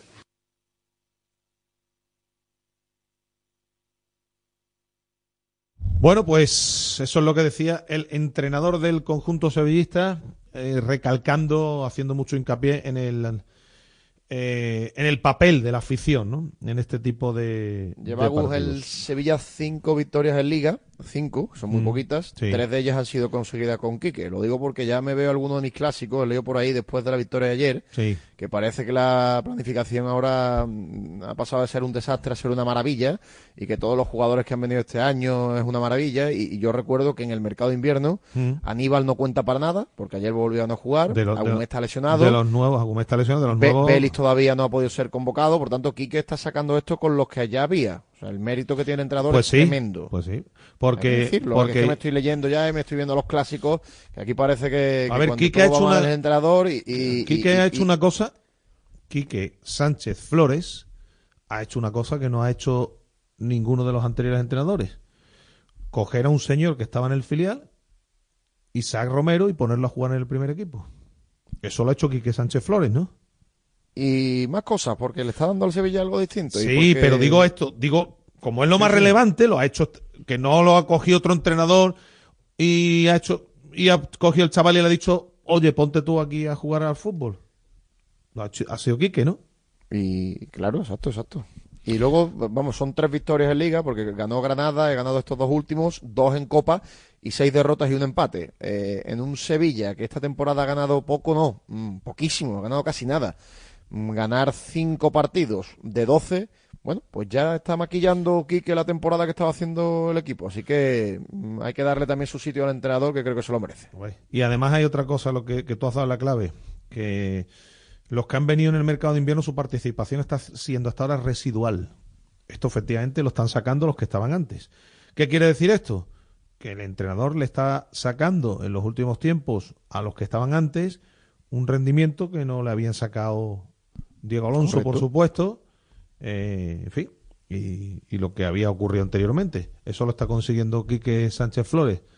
Aquí incidencia de otras cosas, bueno, pues yo no sé si habrá o no habrá, pero yo lo que veo es el fútbol. En el fútbol es el entrenador el que está sacando las Y- cosas. Y hablabas de Isaac Romero, eh, cuentan los compañeros del desmarque, eh, porque ya contamos que Isaac Romero, al subir al primer equipo, a hacerle ficha, renovaba una temporada más, que solo tenía contrato hasta 2025, y una cláusula de 15, 15. kilos. Pues cuentan los compañeros del desmarque que en el momento que juegue 15 partidos con el primer equipo, ya lleva 7, Sí. esa cláusula pasa de 15 a 20. Por tanto, ya tendría algo más de dinero en esa cláusula de rescisión. Sí, que tampoco es un tal que No.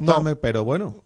Pero, Pero me imagino que el futbolista, yo me imagino que estos futbolistas se sentarán con él para. Sí, bueno, de momento se lo quieren tomar con calma, sobre todo de parte de- del jugador, de parte de su agencia de representación, que ya sabes que cuando pasan estas cosas se frotan las manos porque el contrato va a ser Claro. muy importante y bueno, pues el Sevilla obviamente querrá renovar al jugador para poner más cláusula, primero para disfrutarlo más tiempo y sobre todo porque el Sevilla no olvidemos que tiene que seguir haciendo ventas importantes todos los veranos y Mm. ahora mismo activos en la plantilla que valgan más de 6 o 7 millones de euros hay muy poquitos. Por tanto, los que tiene los tiene que amarrar para poder negociar y, y tener fuerza en esas negociaciones. Hombre, te digo una cosa, es que para cualquier dinero, equipo con pasta, ta- el- con la carrera que lleva este chico, pues oye, se pueden arriesgar. El gol vale mucho dinero. el gol Claro, vale no, mucho es que se puede arriesgar Pineda para un equipo del taco. Dices tú, bueno, pues yo me arriesgo. Tampoco, que se me entienda bien, ¿eh? Que le hemos perdido el, respeto al dinero. Tampoco voy a, a- poner una cifra estatro- estratosférica por el futbolista. Si después, bueno, pues lo cedo, lo intento vender, o, ya veo. Digo pa- para cualquiera. Ahora bien, tampoco es fácil que vengan por un chico que ha jugado hasta ahora muy poco en primera, que vengan dando 15 o 20 kilos. Tampoco es nada fácil. No es nada fácil. Hay que decirle las cosas. Si siguen esta progresión, si sigue haciendo goles, no es que no vayan a venir, van a derribar la puerta a los equipos para llevárselo. Claro, dependerá mucho de lo que haga de aquí a final Claro. de, de temporada. Ver si esto ha sido un espejismo o si el jugador tiene la continuidad en el rendimiento. Hombre, continuidad con este rendimiento del último mes va a ser muy difícil, ¿no? Porque claro, el chaval lo está haciendo todo bien. Tendrá su momento de bajón, pero bueno, vamos a ver qué, qué ofrece de aquí al final de temporada y si el Sevilla es capaz de sentarse a convencer para, para renovación. Bueno, pues próxima estación Valencia, sábado, 9 de la noche, en una jornada en la que pueden ocurrir las cosas al contrario que ha ocurrido en esta. En esta jornada, por obligación primero, y después porque salió el partido que salió, el Betis le echó una mano al Sevilla, ¿no, Pineda? Con la victoria en Cádiz. Hombre, correcto, En, totalmente. en esta jornada, bueno, no es descabellado que el Betis le gane a la vez en casa, ¿verdad? Y más tal como está el equipo. Podría ser. Y el Sevilla, si le gana el Valencia, pues podría. Hombre, si el Sevilla puntúa en Valencia y el Betis gana, el Betis dejaría ya al Valencia a una distancia importante. Sí, si le mete seis, pues sí. Es verdad que el Betis, que ha puntuado mucho en los últimos partidos, pero es cierto que hay rivales directos por la parte baja que también están puntuando, ¿eh? porque la, en Las Palmas no se termina de descolgar, el Valencia está sacando sus partidos. Hmm. Y bueno, pues vamos a ver si, si esta semana pues el Sevilla le puede hacer un favor al Betis con, con una Primero el favor a sí mismo. Hombre, primero el favor a sí mismo, evidentemente. Y después, obviamente, pues si puntúa, al Betis le vendría bien. Eso, eso no, de eso no cabe duda. Vamos, y si el Betis le gana al Alavés, también le hace un favor, porque si el Sevilla consigue sumar, eh, pues mete al Alavés también en la pelea y se acerca al conjunto También, babazorro. también, también, evidentemente, también. que tiene últimamente mala pinta es el Rayo. Dentro de esos rivales directos que tiene el Sevilla, el Rayo es el que peor pinta tiene. ¿eh? Va a tener que gastar la, la bala del entrenador, ¿no? Tiene pinta, sí, sí. Va a tener que gastar la bala. Bueno, vamos a ir con, con oyentes, ¿no? Me dice Manolo que vamos a ir con oyentes también, lógicamente. Vamos a ir dándoles sitio a los que dejan sus. a los oyentes que se eh, preocupan de también dejarnos su opinión ¿eh? en forma de nota de voz, nota de audio en el 660 50 5709. Las notas de voz, las notas de audio de la mano de nuestros amigos de GESOL y las nuevas subvenciones del plan Ecovivienda con ayuda de hasta con ayudas de hasta el 80% para la instalación de paneles solares. Envía tu solicitud a disfrutatuenergia.com y recuerda que GESOL se escribe con doble E y G de garantía. Buenas noches, Radio Marca. Pues nada, ya los fichajes han hecho más que los que se han ido, porque con este golito de Fornal suman más que todos los que se han ido, que llevaban cero goles. Así que nada, buen mercado de invierno. Muy buena, Radio Marca.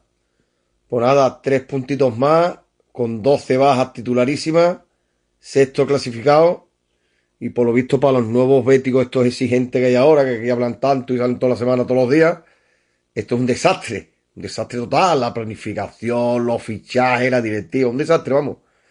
Pues nada, que siga el desastre mucho tiempo más, que siga. Venga, vamos.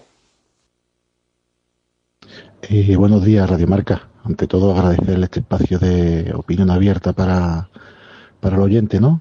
Y en segundo lugar, no sé, es que si el Betis sin director deportivo no funciona, que si la planificación de invierno es mala, en fin, si ustedes vieron el partido el día del Cádiz, ustedes mismos. Y hombre, sean un poquito más sesudos y dejen de achacar al milagro de Pellegrini todo lo que pasa en el Betis, ¿eh?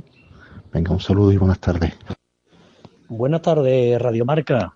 Un saludo antes que nada y gracias por permitir a los oyentes poder participar en vuestro programa. Yo eh, muchas veces he enviado audio, pero nunca he tenido la oportunidad de salir en, el aire opinando. A ver si esta vez eh, pudiera ser, al menos una vez. Y saludar a todos los tertulianos, por supuesto. Pues mire, yo era para opinar, eh, queridos compañeros de, del Betis, ¿vale? Era para decir dos cositas nada más.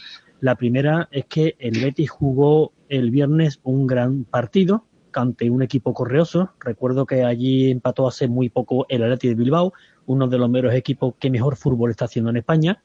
Y vimos a un gran Betis con grandes jugadores, ¿vale? Entonces, pues bueno, eh, yo quería decir que tanto, tanto en este programa como se ha elogiado a la Real Sociedad, pues mm, solo comentar que el Betis ya está por encima de la Real Sociedad.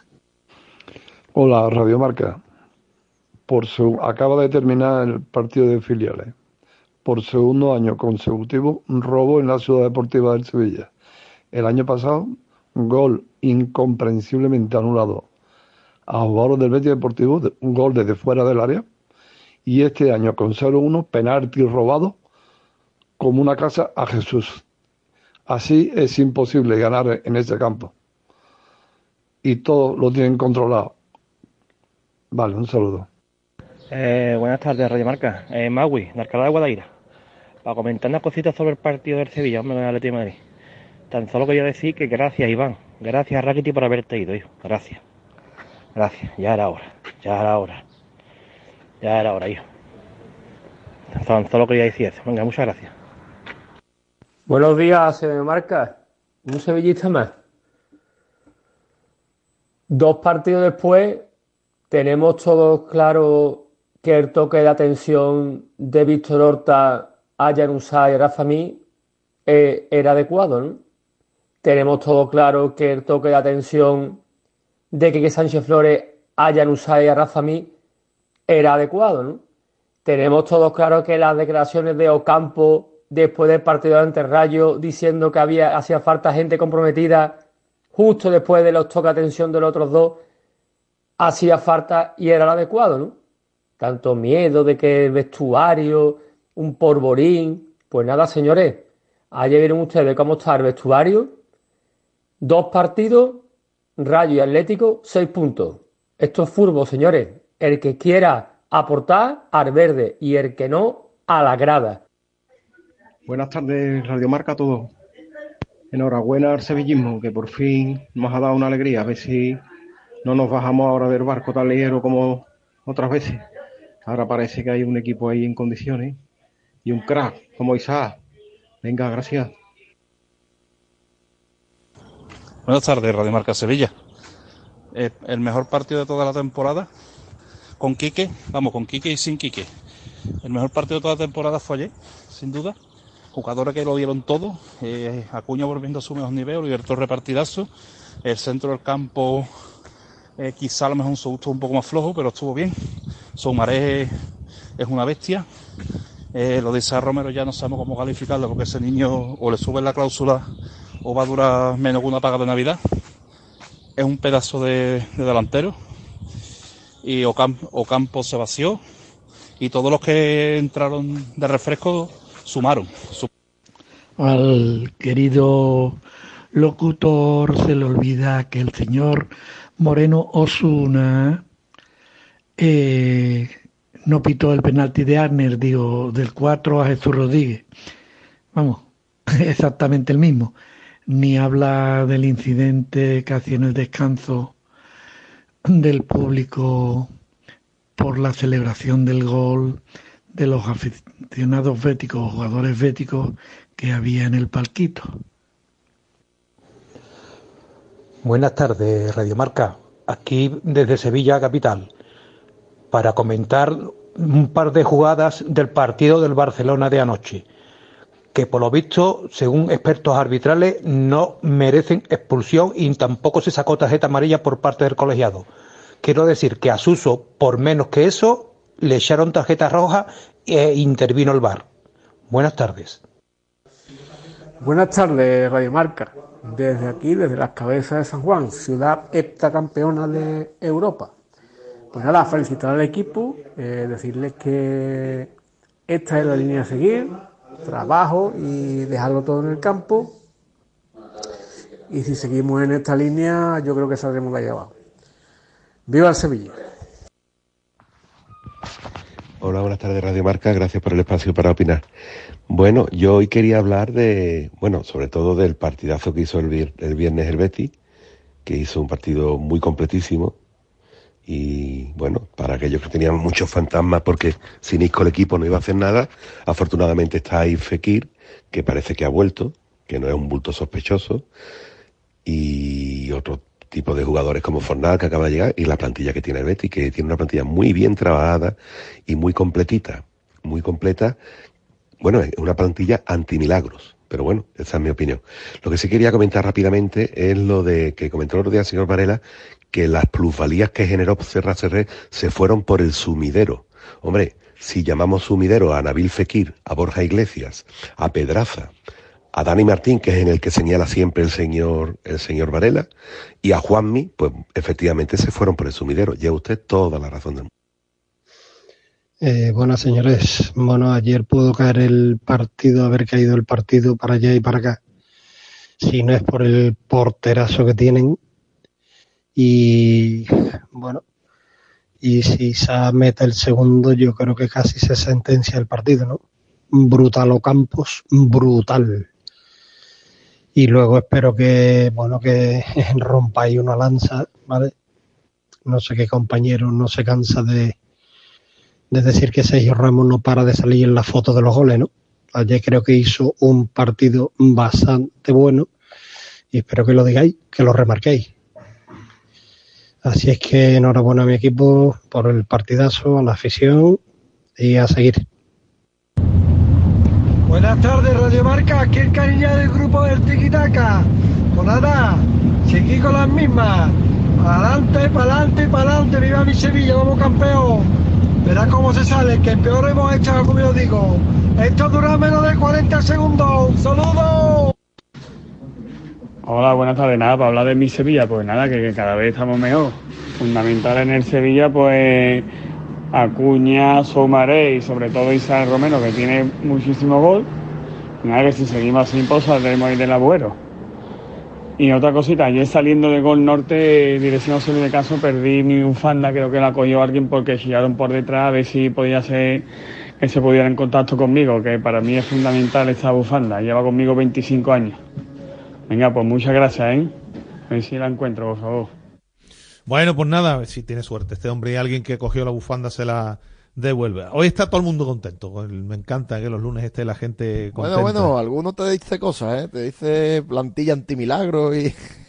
Bueno, eso son cuestión de, Nada, nada. de eh, opiniones. Pero está es todo el mundo... Que haya, que haya críticas y que haya sobre todo opiniones di- diferentes. Efectivamente, que cada uno lo vea a su forma, lo respetamos mientras Y, y ha recalcado, por cierto, el partido de Sergio Ramos, ¿eh? que yo soy el que dice Jugó que bien Ramos ayer, sale sí. en la foto de muchos Ayer goles bien. porque, porque sale, no me lo he inventado, que sale muchas veces en la No, no, foto. no, te lo- no te lo he inventado tú, que lo he visto yo igual que tú. Exacto, ayer hizo un gran partido y se dice, por supuesto. Cuando Oye, lo por haga malo cierto. se dirá y cuando lo haga bueno también. Yo no, eh, eh, me ha hecho referencia algunos oyentes a una acción en el derby de filiales. Yo no pude ver el derby de filiales, no pude verlo.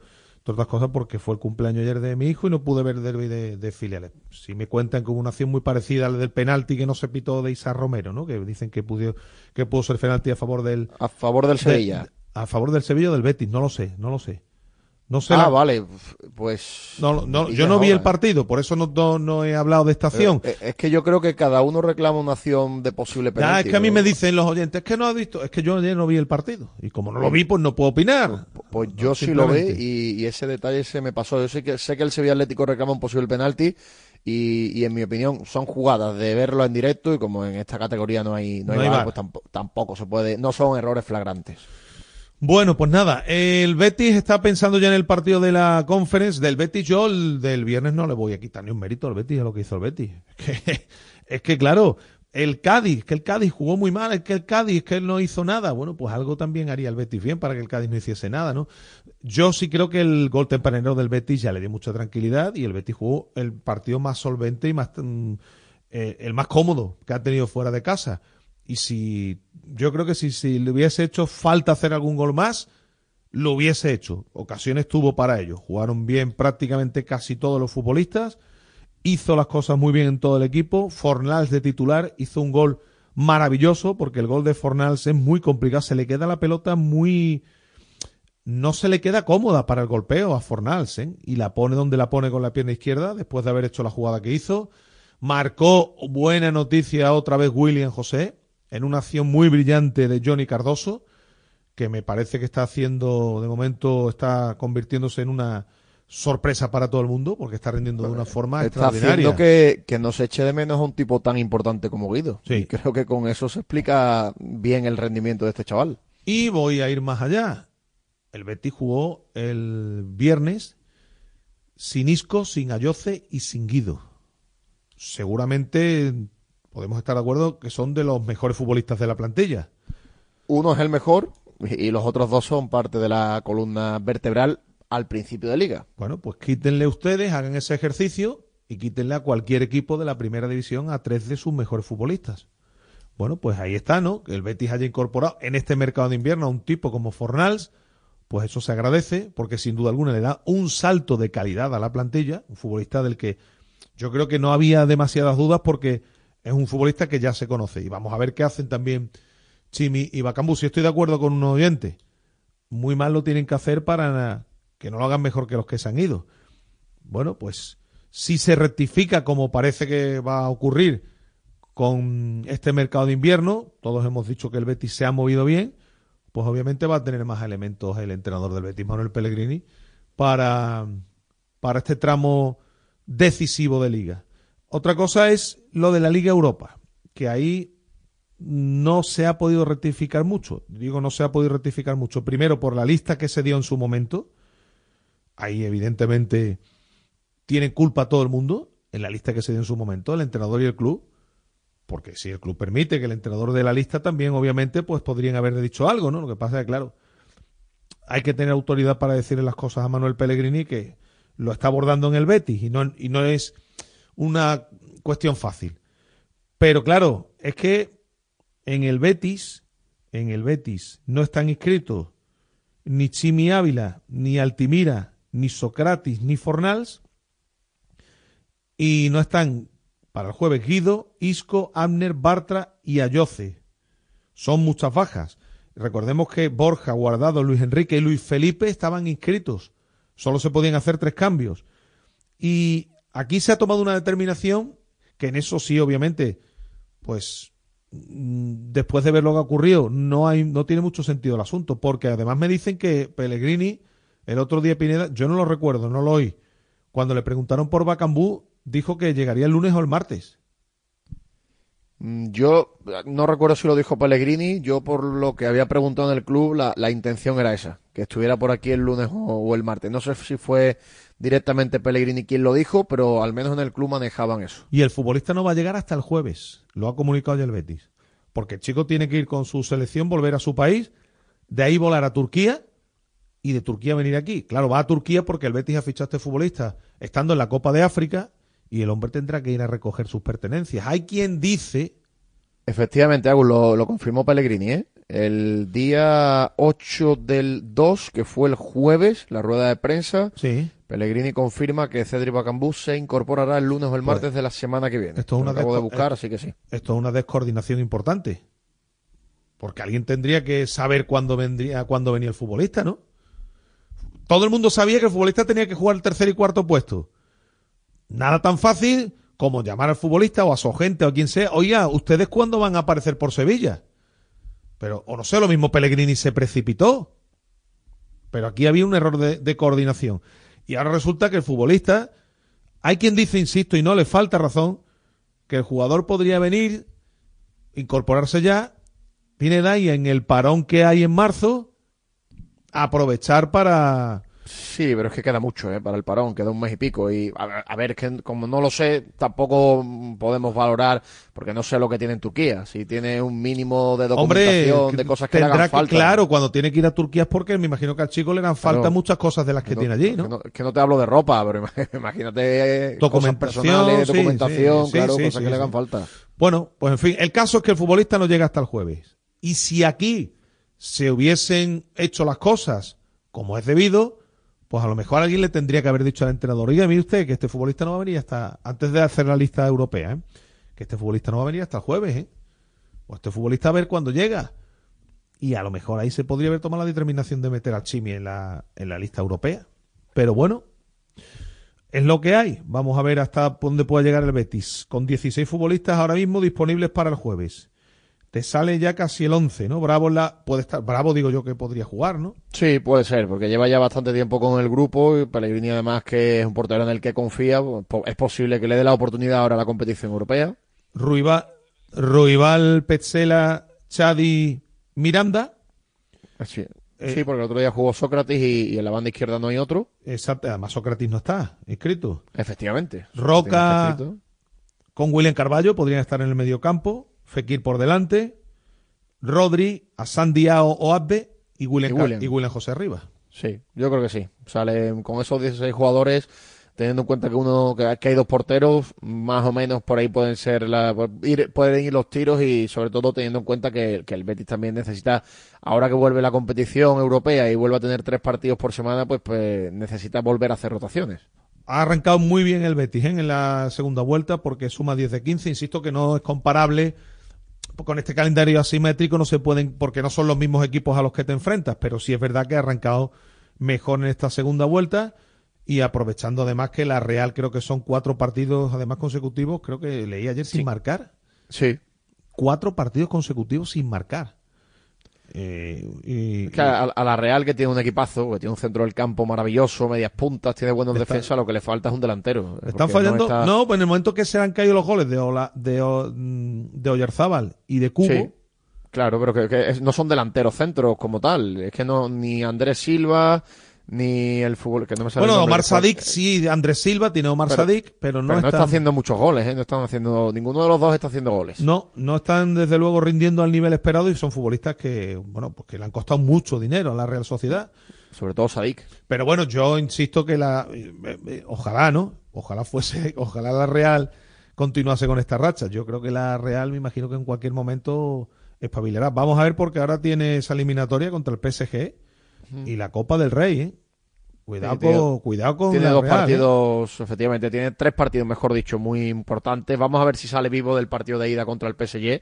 Pues si sale vivo, pues va a tener que pelear en la vuelta y, y eso obviamente le va a mermar el rendimiento en liga. Sí. Y hombre, por supuesto, el partido de vuelta de las de semifinales de la Copa, que en esa semana en concreto, pues va a ser el partido más importante de la temporada para la Real. Sí, yo hablo de la Real porque tampoco quiero ni mucho menos perder de vista al Valencia y a Las Palmas que están haciendo las cosas muy bien, pero el Betis con lo que el Betis ha incorporado en el mercado de invierno y a poco que vaya recuperando futbolistas, yo creo que el Betis no lo veo, yo no lo veo más abajo del 7 Pineda. Con los Yo coincido contigo. Creo que tiene la plantilla para competir con la Real Sí. y, y luego es superior tanto a Getafe como a Las Palmas como al Valencia.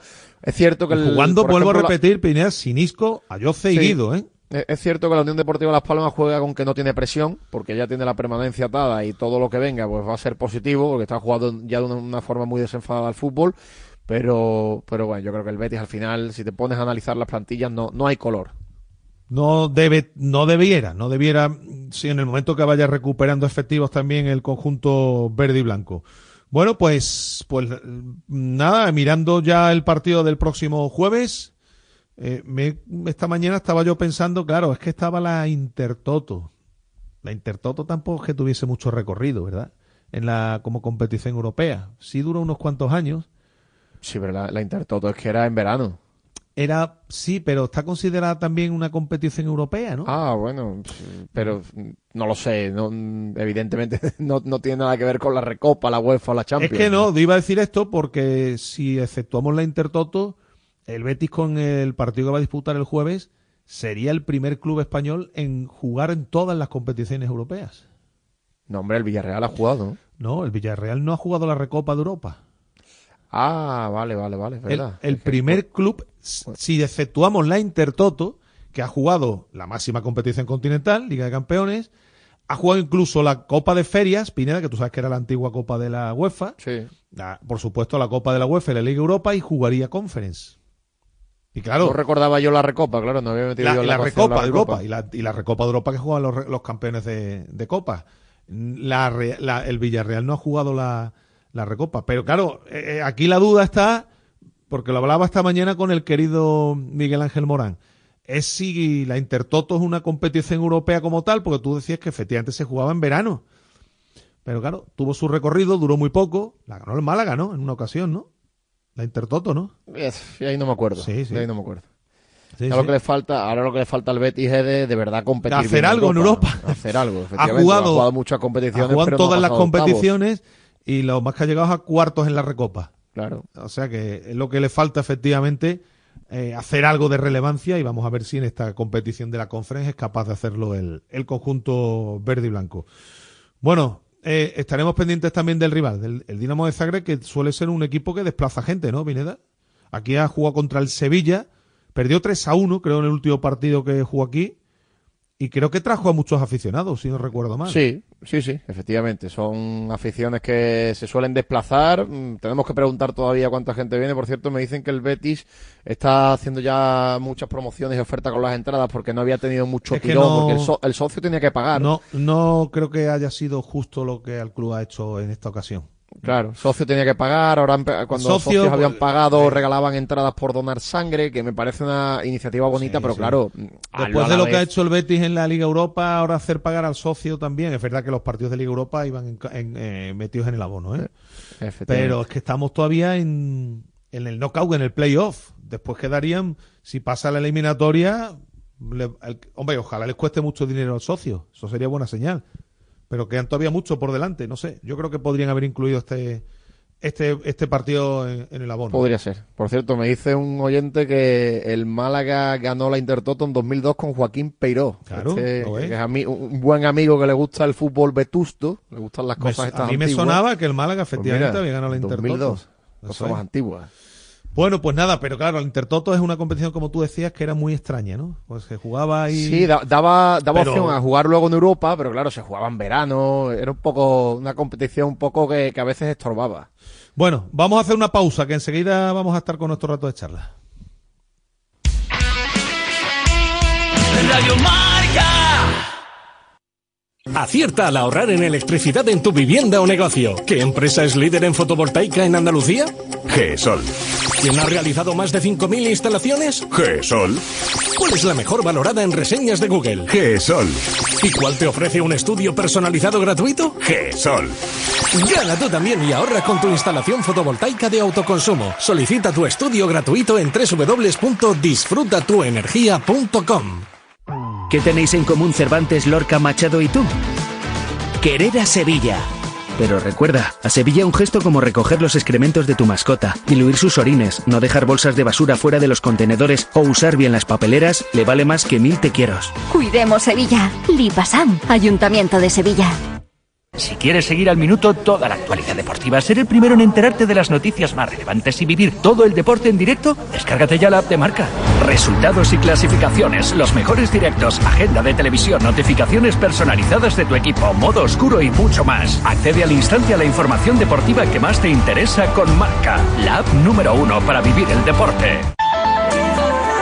¿Eres un amante de los viajes? ¿Disfrutas conociendo el mundo que nos rodea? ¿Te gusta viajar por la historia, viajar con los sentidos y estar al día de las últimas novedades y las mejores ofertas de turismo?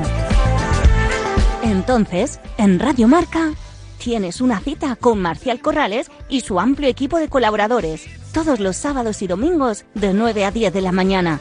Paralelo 20, el programa de viajes y turismo de Radio Marca.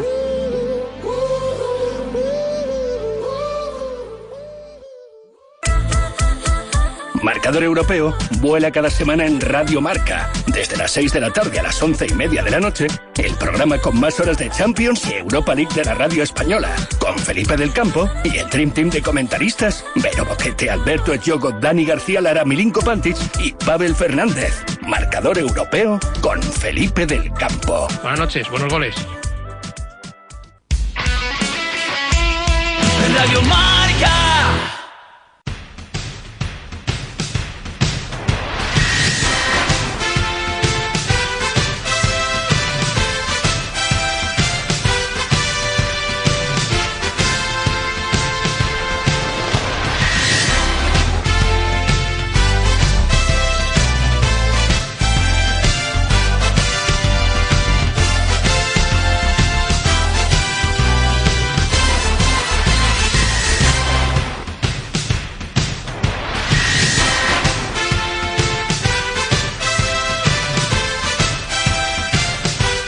Bueno, pues eh, estamos ya con nuestro rato de charla como cada lunes, ¿no? Con nuestra tertulia en una jornada que nos ha dejado dos victorias, que nos deja a los equipos acercándose cada uno, ¿no?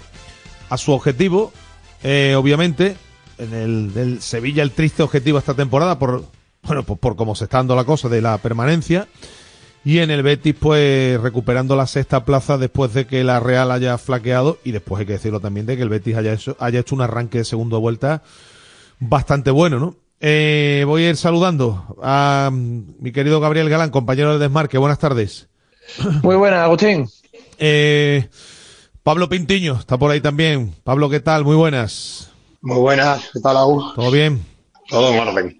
Bueno, eh, digo que eh, empezando por lo de, a- lo de ayer tarde en el Ramón Sánchez Pizjuán, obviamente el paso es de gigante, pero, hombre, claro, si uno ve lo que están haciendo los equipos de abajo, el Cádiz no gana desde septiembre, ¿no? Si no recuerdo mal, ¿no, Gaby? Desde septiembre, si no recuerdo mal. Eh, en casa desde el 26 de septiembre, creo que es. Bueno, pues si uno ve lo que está haciendo los equipos de abajo, después de que te vayas a seis puntos, lo normal es que puedas pensar, oye, pues ya estoy salvado. A ver, salvado matemáticamente me da a mí que no va a, no va a ser, porque si un equipo se salva con 23 puntos ya, entonces tenemos que cerrar el kiosco, ¿no? Pero obviamente cuando tú te separas seis puntos de un equipo que no gana casi nunca, has dado un paso de gigante. Yo no sé si veis ya la salvación en el día de ayer, eh, es un paso de gigante, eh, hay que esperar, hay que hacer, no sé, hay que llegar a 32, 33 puntos, ¿cómo, no sé, ¿cómo, cómo veis el asunto? Eh, bueno, es un paso de gigante, es un paso, es un paso de gigante importante por, pero por, por mérito propio y sobre todo por, por demérito de, de, de los rivales de abajo que no suelen ganar ca- mm, casi nunca. Pero por lo menos Agustín a 35 puntos entiendo yo que debe, deberá llegar algún e- Yo- un, un equipo para yo salvarse, creo que no ¿no? va, yo creo que no va a haber que llegar a 35, Gaby. Yo creo que no. Yo creo que con 32, 33 puntos me da a mí que va a ser suficiente. Me da a mí ¿eh? que va a ser suficiente esta temporada. Porque es que escúchame, el Cádiz tiene 17, tú haz la cuenta. De 17 a 32, hazme la cuenta tú, que yo soy muy malo en matemáticas. ¿Cuántos son? Son- 15. Son 15 puntos. Cinco partidos. ¿Tú crees que el Cádiz va a ganar cinco partidos de aquí al final de liga? Bueno, creo, creo que viendo, vi- viendo cómo jugó el otro día y cómo está jugando últimamente, no. Pero entiendo que, que, que, que- que tres equipos no pueden bajar con menos de 30 puntos, que entonces ve- volvemos a decir que la liga, la liga española es una auténtica ridiculez. Yo creo que va a ser difícil en que los tres de abajo lleguen a 30 puntos, ¿eh? Vamos, yo lo veo complicadísimo, Pablo. Yo no sé tú, ¿eh? Yo estoy contigo, Agus. Yo creo que con 32, 33 puntos te vas a, te vas a salvar. Creo que los equipos de abajo ganan poquísimo, quedan 14 jornadas. Como tú bien dices, mínimo eh, tendrían que ganar 5 o 6 partidos y no los veo ahora mismo haciendo. Es cierto que me parece que el Granada eh, ha cambiado y, y que va a empezar a sumar más puntos, pero que el resto, la verdad que las prestaciones que están ofreciendo son muy pobres. Es que, llevamos 24, ¿no? Efectivamente, 6 más 8, 14 Sí. jornadas. Bueno, Eso tampoco- significaría ganar un tercio, o sea, cinco partidos significaría ganar un tercio de los partidos que quedan.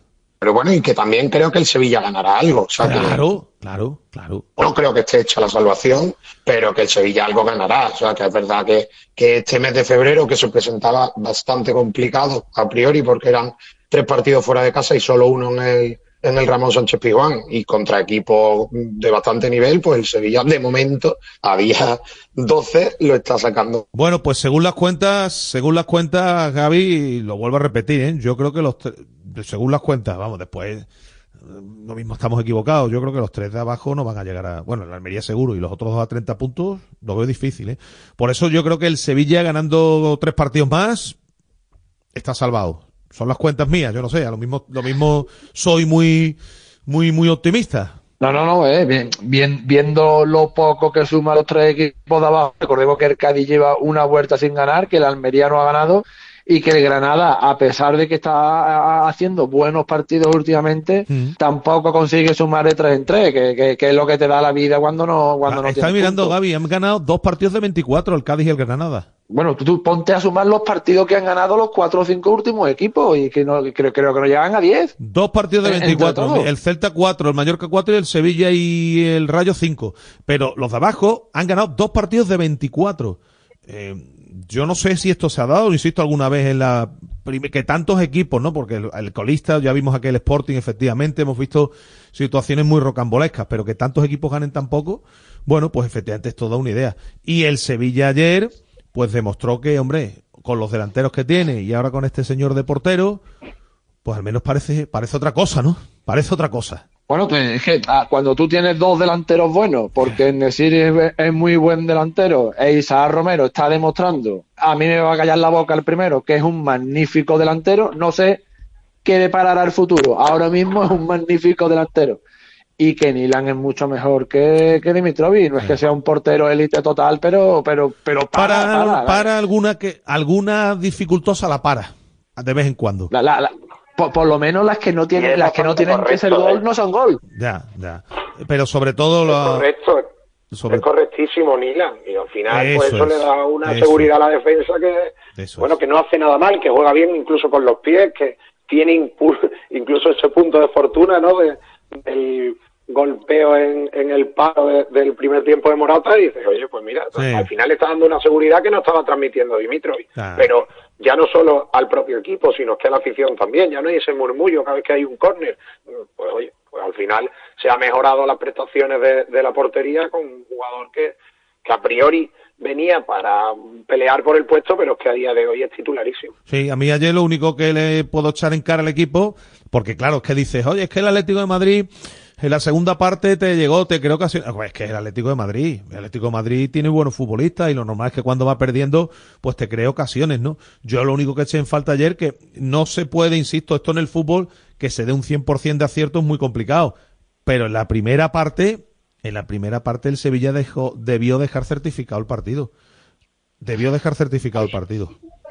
Vamos que por- el, el seguro, tuvo la segunda parte varias ocasiones, pero también la tuvo el Sevilla en la primera. No es que Claro, fuera claro. un dominio arrollador de diferencia de ocasiones de, de- de un equipo a otro. Lo que es extraño esta temporada que el Atleti falle tantas ocasiones en los dos últimos partidos. Creo que ha generado 15 o 16 ocasiones de gol clara y no ha marcado ninguno. Sí. No es, por, por desgracia no es tan extraño que el Sevilla no las meta esta temporada, pero sí, sí lo es que el Atleti no lo haga. Sí, pero yo cuento una, por ejemplo, de cabeza clarísima al lado. Más difícil que el gol que metió. Más difícil que la que metió.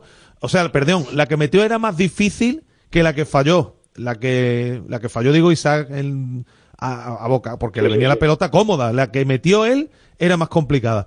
Y después, bueno, hubo dos o tres ocasiones para. Yo no te digo. Oliver, bien. Claro, para irte 2-0, ¿no? Porque no vas a tener un 100% de efectivo. Si tú te vas 2-0 al descanso, mm, Pablo, aquí ya estamos hablando de otra cosa.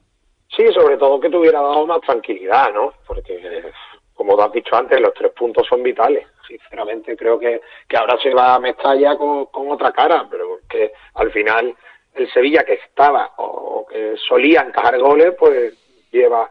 eh, ayer hace un partido contra el Atlético de Madrid muy serio y, y aparte cuenta con, ese, con esa pizca de fortuna también, pero que eh, podía haberse ido un 3-1 o un 2-0 a- al descanso sin, sin ningún tipo de problema. Mm.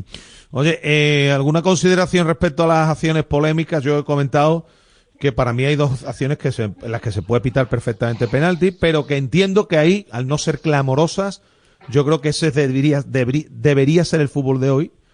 Ahí entiendo que no entra el, va- que no entre el bar. La acción para mí, la primera parte, sin mirar el balón, sin sentido ninguno, en la que Acuña se lleva por delante a Morata y lo arrolla, y la acción de Isa Romero en la segunda parte.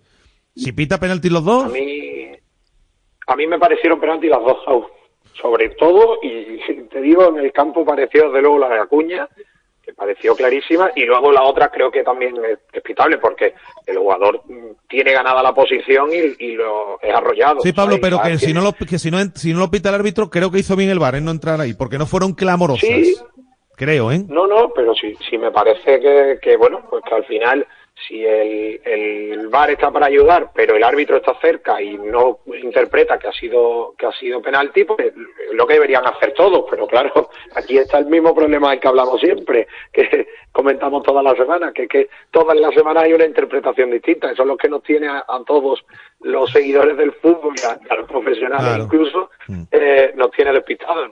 Claro, el problema es el de siempre, que esos empujoncitos en otros campos, Gaby, pues son penaltis.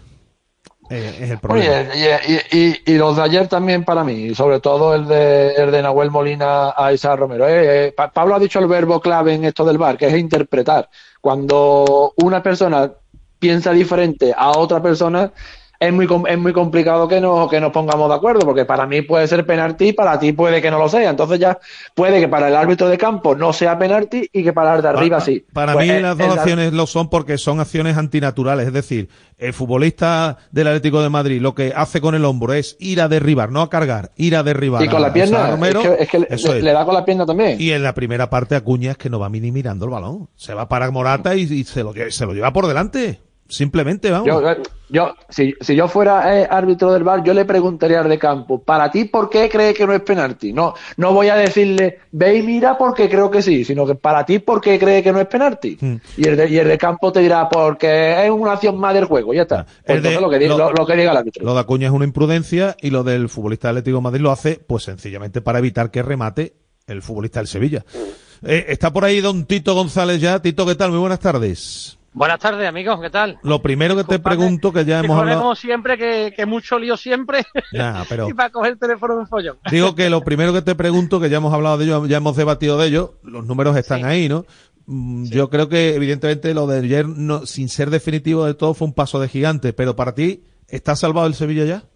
Bueno, salvado no está, obviamente que no, pero después del fin de semana más feliz en lo que va de temporada por los dos equipos sevillanos, el Sevilla hizo ayer sin duda el mejor partido del año, para mí, el mejor partido del año. Y se ha encontrado con un delantero que es un super crack, que una vez más desenmascara lo que es la mentira del fútbol, de traer jugadores de muchos países para que haya movimiento de dinero, cuando si somos un chaval de Lebrija no hay ningún movimiento de dinero, y como Claro. este chaval de Lebrija seguramente que hay muchos más por aquí, Y en segunda Y los ha hay también, bueno, pero, pero no se pierden tanto dinero en el camino. Claro, pero no, pero no hay movimiento de dinero por el camino, obviamente, todo así. Y luego un buen portero como Nilan, que comparado con, con, con el actual Dimitrovich es Jean-Marie Paf, que era mi ídolo de la infancia. O sea, por lo tanto, eh, teniendo un buen portero y un buen delantero, el Sevilla tiene eh, recorrido el 90% de- de- del camino.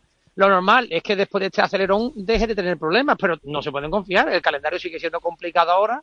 Y si los de abajo siguen o, o dan esa mejora que parecía que estaba dando el Cádiz, que está dando el Granada y suman, bueno, tienes que, que seguir apretando los dientes porque no está todo hecho. Pero es verdad que a este Mm. nivel, al Sevilla le da para estar tranquilamente en mitad de la tabla Nah. sin problemas. ¿no? Eh, como decía antes Pablo, Pin- Pablo Pintiño, el Granada mejora. Yo, yo, hombre, yo espero, ah, digo espero, no es que lo desee, pero yo entiendo que el Cádiz no va a jugar como jugó el otro día ante el Betis, como juega así el resto de partidos, pues, también lógicamente porque el Betis tuvo su mérito, ¿no? Pero si el Cádiz da ese nivel, evidentemente aquí estamos hablando de que está todo resuelto.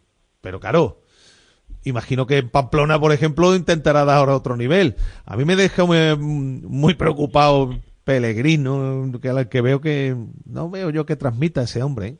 Me da a mí que el Cádiz ha salido perdiendo en el cambio de entrenador, pero bueno, el tiempo lo dirá. El tiempo lo dirá. Oye, eh, Tito, las dos acciones polémicas, la de Acuña que se lleva por delante a Morata y la de la segunda parte sobre Isa Romero, ¿te parecen penalti? Bueno, la de Acuñi, la de la de Morata es más dudosa, la de Isa Romero me parece que es penalti clarísimo. Ahí me recuerda un poco por la forma de ser al, que le pitan al Betis contra Osasuna, recordáis cuando ha sandiado el Sí. día de Osasuna que luego el bar lo, lo quita, Que dice no, que que no, lo, que no lo pitaron.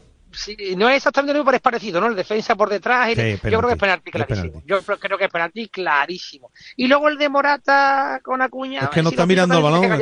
Sí, pero se lo lleva la pelota, se lo lleva por delante sin mirar Pero- el balón.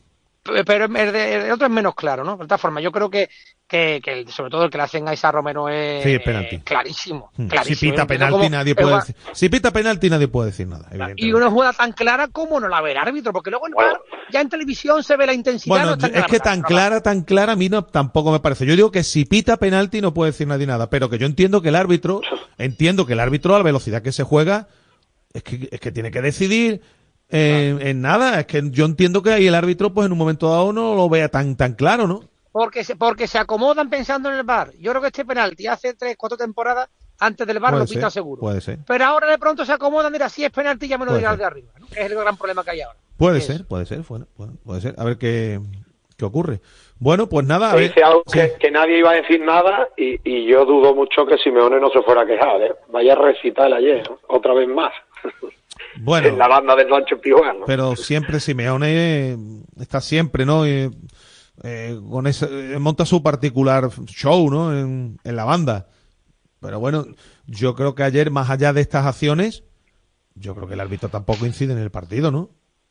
Yo creo que es peor Xavi que, que Simeone. Hombre, no, lo de Xavi, lo de Xavi, es de, lo de Xavi es de vergüenza. O sea, Xavi, todo el respeto que le tenía yo y la admiración que le tenía como futbolista, la he dejado de tener, he dejado de tenérselo. Xavi me parece un tipo lamentable en un campo de fútbol. Lamentable. Lamentable porque además se queja algunas veces por ridiculeces, ¿no?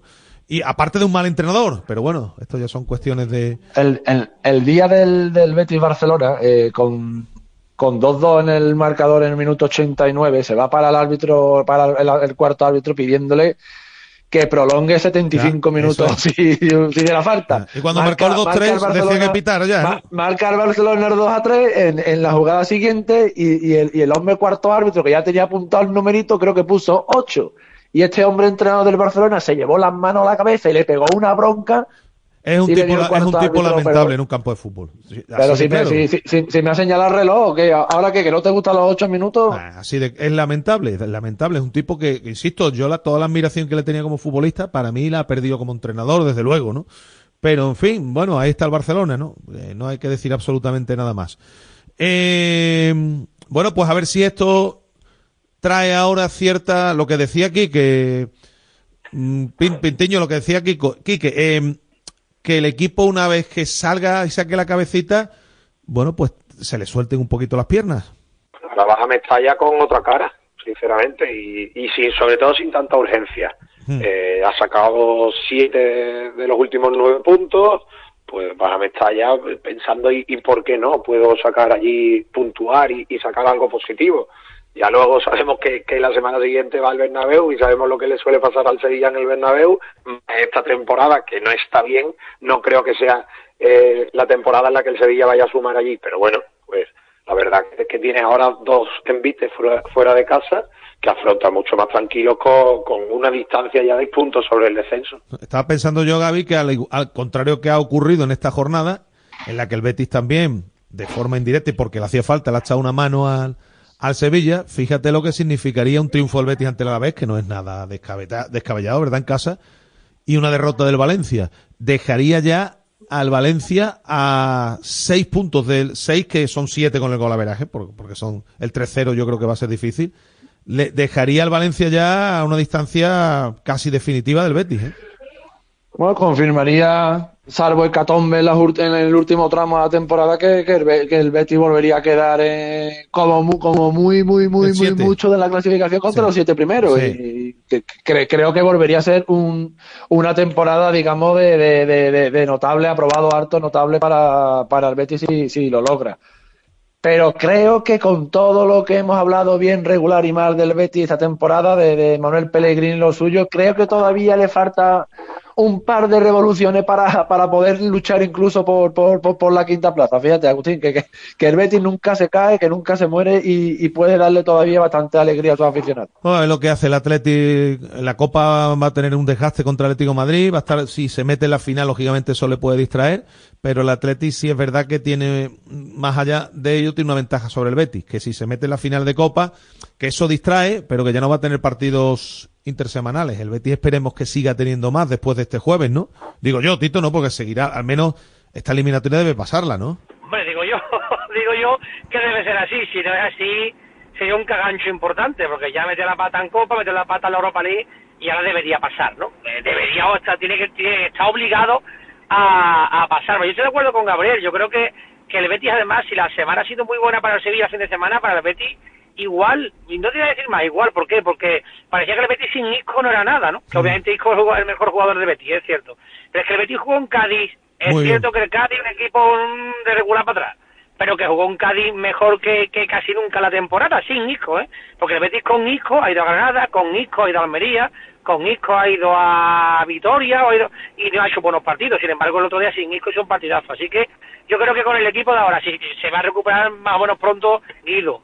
Isco tendrá que volver antes o después. Yo creo que lo que dice Gabriel, incluso, ¿por qué no pelear por esta quinta posición? De hecho, el Atlético de Bilbao tiene que venir todavía al campo del Betis, ¿no? Dentro de dos o tres semanas. Así que, bueno, yo creo que el fin de semana para los béticos es muy positivo, porque tienen motivos en los que agarrarse y yo creo que tiene que seguir pasando rondas en Europa para que además los béticos se, se metan en la dinámica de que el equipo pudiera hacer algo esta competición y luego la liga es que tiene que pelear por esa quinta plaza, ¿no? Que yo creo que La Real pegó un bajo importante que tendrá que rehacerse, pero los otros que están detrás son bastante peores y el Atlético de Bilbao tampoco es tan mejor que el Betis como para sacarle, como ha ido mucho tiempo, 10 o 12 puntos, ¿no? Bueno, ahora le saca 7 si no me equivoco, juega hoy, a ver si pincha la Almería y el Betis se acerca un poquito y puede pelear por esa quinta posición, que no olvidemos que puede ser el campeón el año que viene. Claro, ahora mismo dependiendo, ¿no? De cómo vayan transcurriendo las competiciones. Ahora mismo creo que son, no sé si son Italia e Inglaterra o Alemania e Inglaterra. Creo que Italia e Inglaterra los que tendrían derecho a esa posición de privilegio, a un puesto más.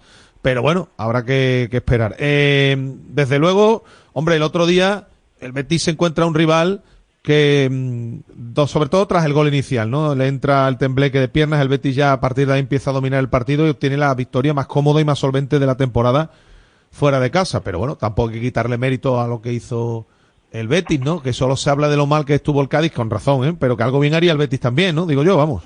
Hombre, sin, sin duda, ¿no? El Betis jugó muy bien. Es verdad que el rival es un rival menor y que estuvo muy mal, pero el Betis jugó muy bien, además desde el minuto uno. El Atleti Bilbao no pudo ganar, por ejemplo, en el partido anterior en allí.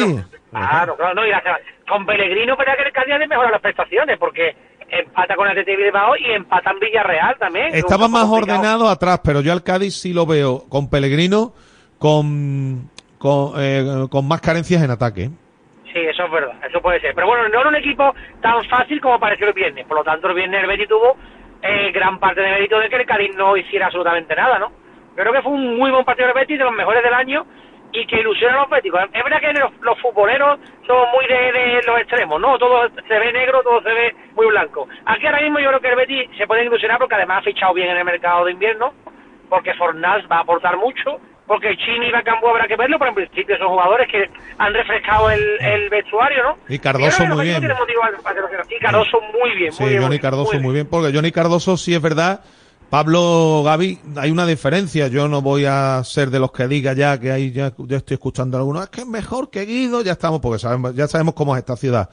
Yo lo único que digo de Johnny Cardoso es que ha llegado y se han puesto a jugar. A Guido sí es verdad que Se ha adaptado más rápido que Guido, eso, es una realidad. Eso Agus. es, eso es, eso es. Y que, que bu- sea y que- mejor que Guido lo dirá el Hombre, tiempo. Claro, y- pero, pero, de- es bueno, luego, pero ya es la- bueno que el Betis tenga otro futbolista en esa posición, que es lo mejor para el Betis. Claro. Y ya te digo, que se ha adaptado mm, más rápido que Guido es una realidad, porque vimos que la primera temporada de Guido fue bastante mediocre. A partir de ahí dio un paso hacia adelante y ahora todos vemos el futbolista en el que se ha convertido en el Betis. Pero es que es que Carso desde el primer momento, bueno, contra el Barcelona creo que estuvo un poco más desacertado, pero es que después ha, ha ido mostrando que, que tiene bastante nivel y sobre todo que suele ser bastante para este tipo de futbolistas por el ritmo y demás, adaptarse rápido y, y que él lo ha hecho. ¿Te ha sorprendido, Gaby, lo de Cardoso?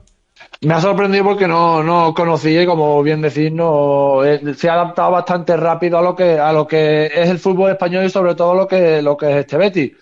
Pero tienen que pedirle más, tienen que pedirle más. A todos los futbolistas del Betis hay que pedirle un poquito más porque la temporada puede ser muy bonita, muy bonita. Eh, tiene huevos puestos en efecto en la liga, pero tiene que poner, no se me entienda mal, muchos huevos puestos en el, en el efecto de la, de, de- de la, de la conference.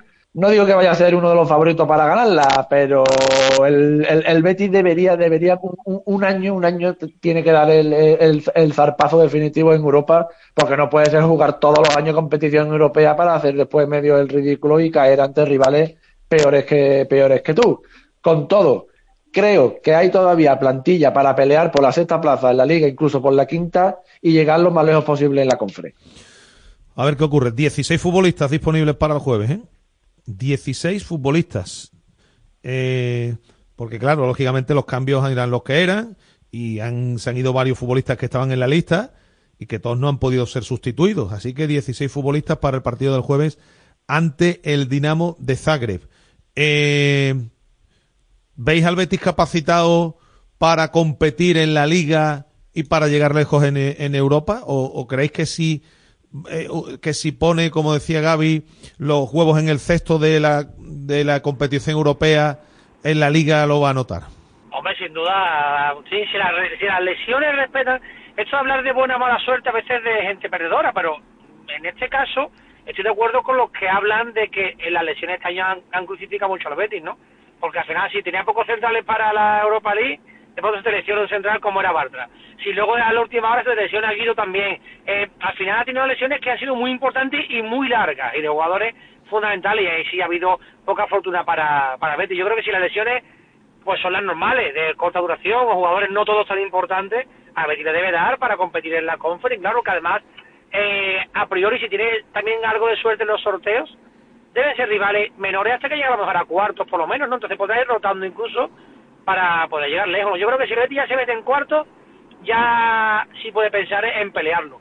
Y no me sé ahora todos los equipos de conference, pero a priori el Aston Villa sería un poco el, el más fuerte, ¿no? La Fiorentina quizás, o, el Ajax más por nombre que por poderío, porque está yo el Ajax va muy mal, ¿no? Por lo demás, tampoco hay equipos que sean así especialmente mejores que el Betis, ¿no? ¿Cómo lo ves?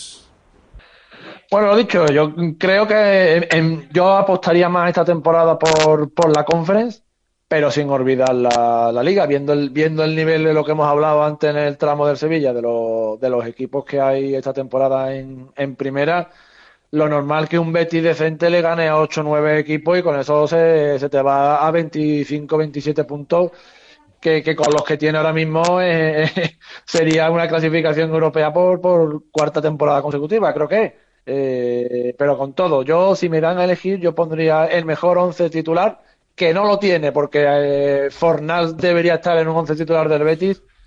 Al mejor 11 posible lo pondría en la conferencia.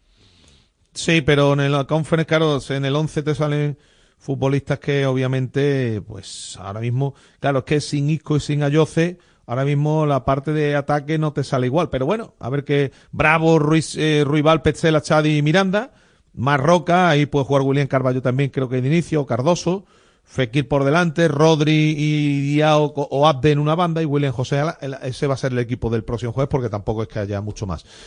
Os quiero consultar un asunto antes de terminar. Eh, hay bastante enfado en, cierto sector de la afición bética porque eh, se ha cobrado este partido al socio. Y creo que ahí tienen razón los aficionados porque el club tenía que haber tenido un detalle, una deferencia, después del horrible papel que ha hecho el equipo en la Liga Europa.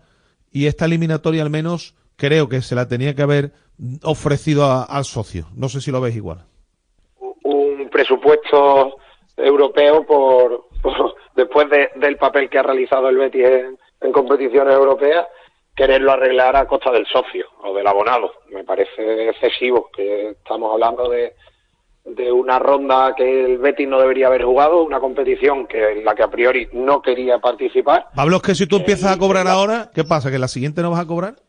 Tú imagínate que, tú, imagínate que el Betis sigue avanzando. ¿Qué vas a cobrar? 16 avos, octavos, cuartos. ¿Qué vas a cobrar? Por ejemplo, vamos a poner hasta cuartos, ¿eh? ¿Qué vas a cobrar? ¿Tres rondas, tres rondas seguidas? Y si ya sigue adelante serían cuatro. Y, aún, y otra cosa, no les vas a cobrar menos si estás avanzando. Claro, claro, claro. Entonces, que... Claro.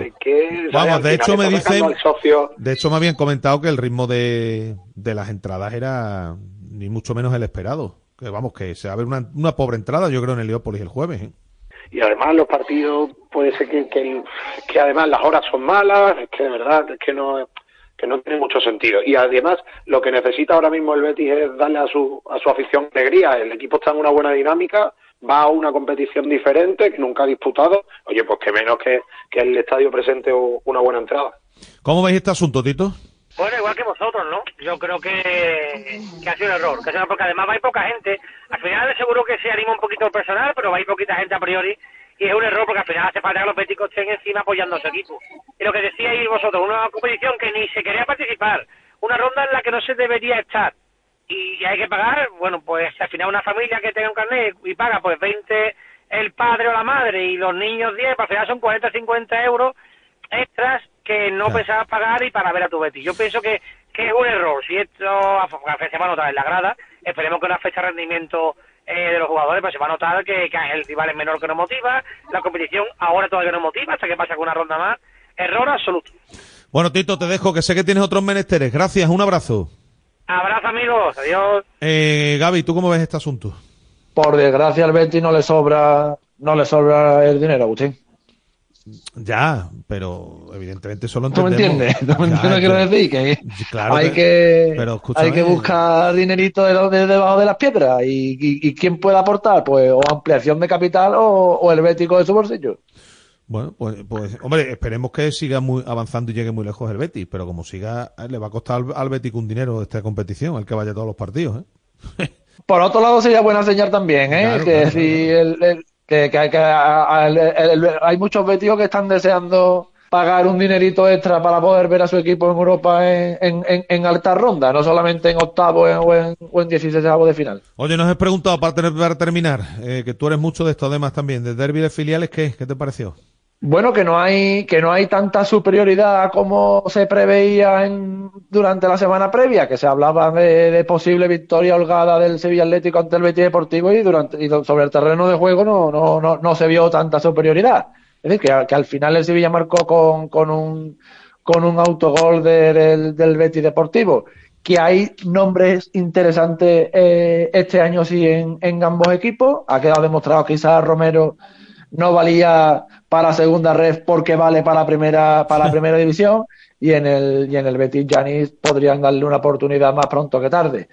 Y, bueno, y un apunte, vuelvo a- al penalti de, de Nahuel Molina con esa Romero. Hubo uno parecido en el derbi de filiales que tampoco se pitó. Es decir, que ahí lo que lo, lo que diga el colegiado. Eh, Pablo. Es más, es que en esa jugada se hizo el silencio en la ciudad deportiva del Sevilla. Fue, fue, vamos, y la gente murmuró. Bueno, yo creo que, que, yo sí que creo que el Sevilla fue superior, que no estuvo acertado sobre todo Mateo Mejía, que tuvo, gozó de tres ocasiones bastante claras, que si llega a meter alguna, el Sevilla se habría llevado los tres puntos, pero el resultado dice, dice otra cosa, y también que la actuación de- del portero del Betis fue, fue bastante buena, porque ya no solo eh, en la seguridad que transmitía en todas las acciones, que es un futbolista que ha debutado en primera división este año, y es que sacó dos mano a mano bastante, bastante buenos. Yo sí al, al Sevilla superior, siendo superior, pero creo que el Betis aprovechó las que tuvo y incluso con el 0-1 gozó de, de un tiro que, que Alberto Flores también estuvo muy, muy acertado. Bueno, pues nada, eh, Pablo, te mando un abrazo. Gracias por estar con nosotros este rato, ¿eh? Un abrazo, un placer como siempre. Muy bien, Gaby, lo dicho, gracias como siempre por estar este rato. Un abrazo. A vosotros un abrazo grande. Bueno, nos marchamos, señores. Esta tarde estamos con nuestro habitual resumen, a eso de las 7. Les esperamos. Gracias por estar ahí. Un saludo. Adiós. Radio Marca. El deporte que se vive.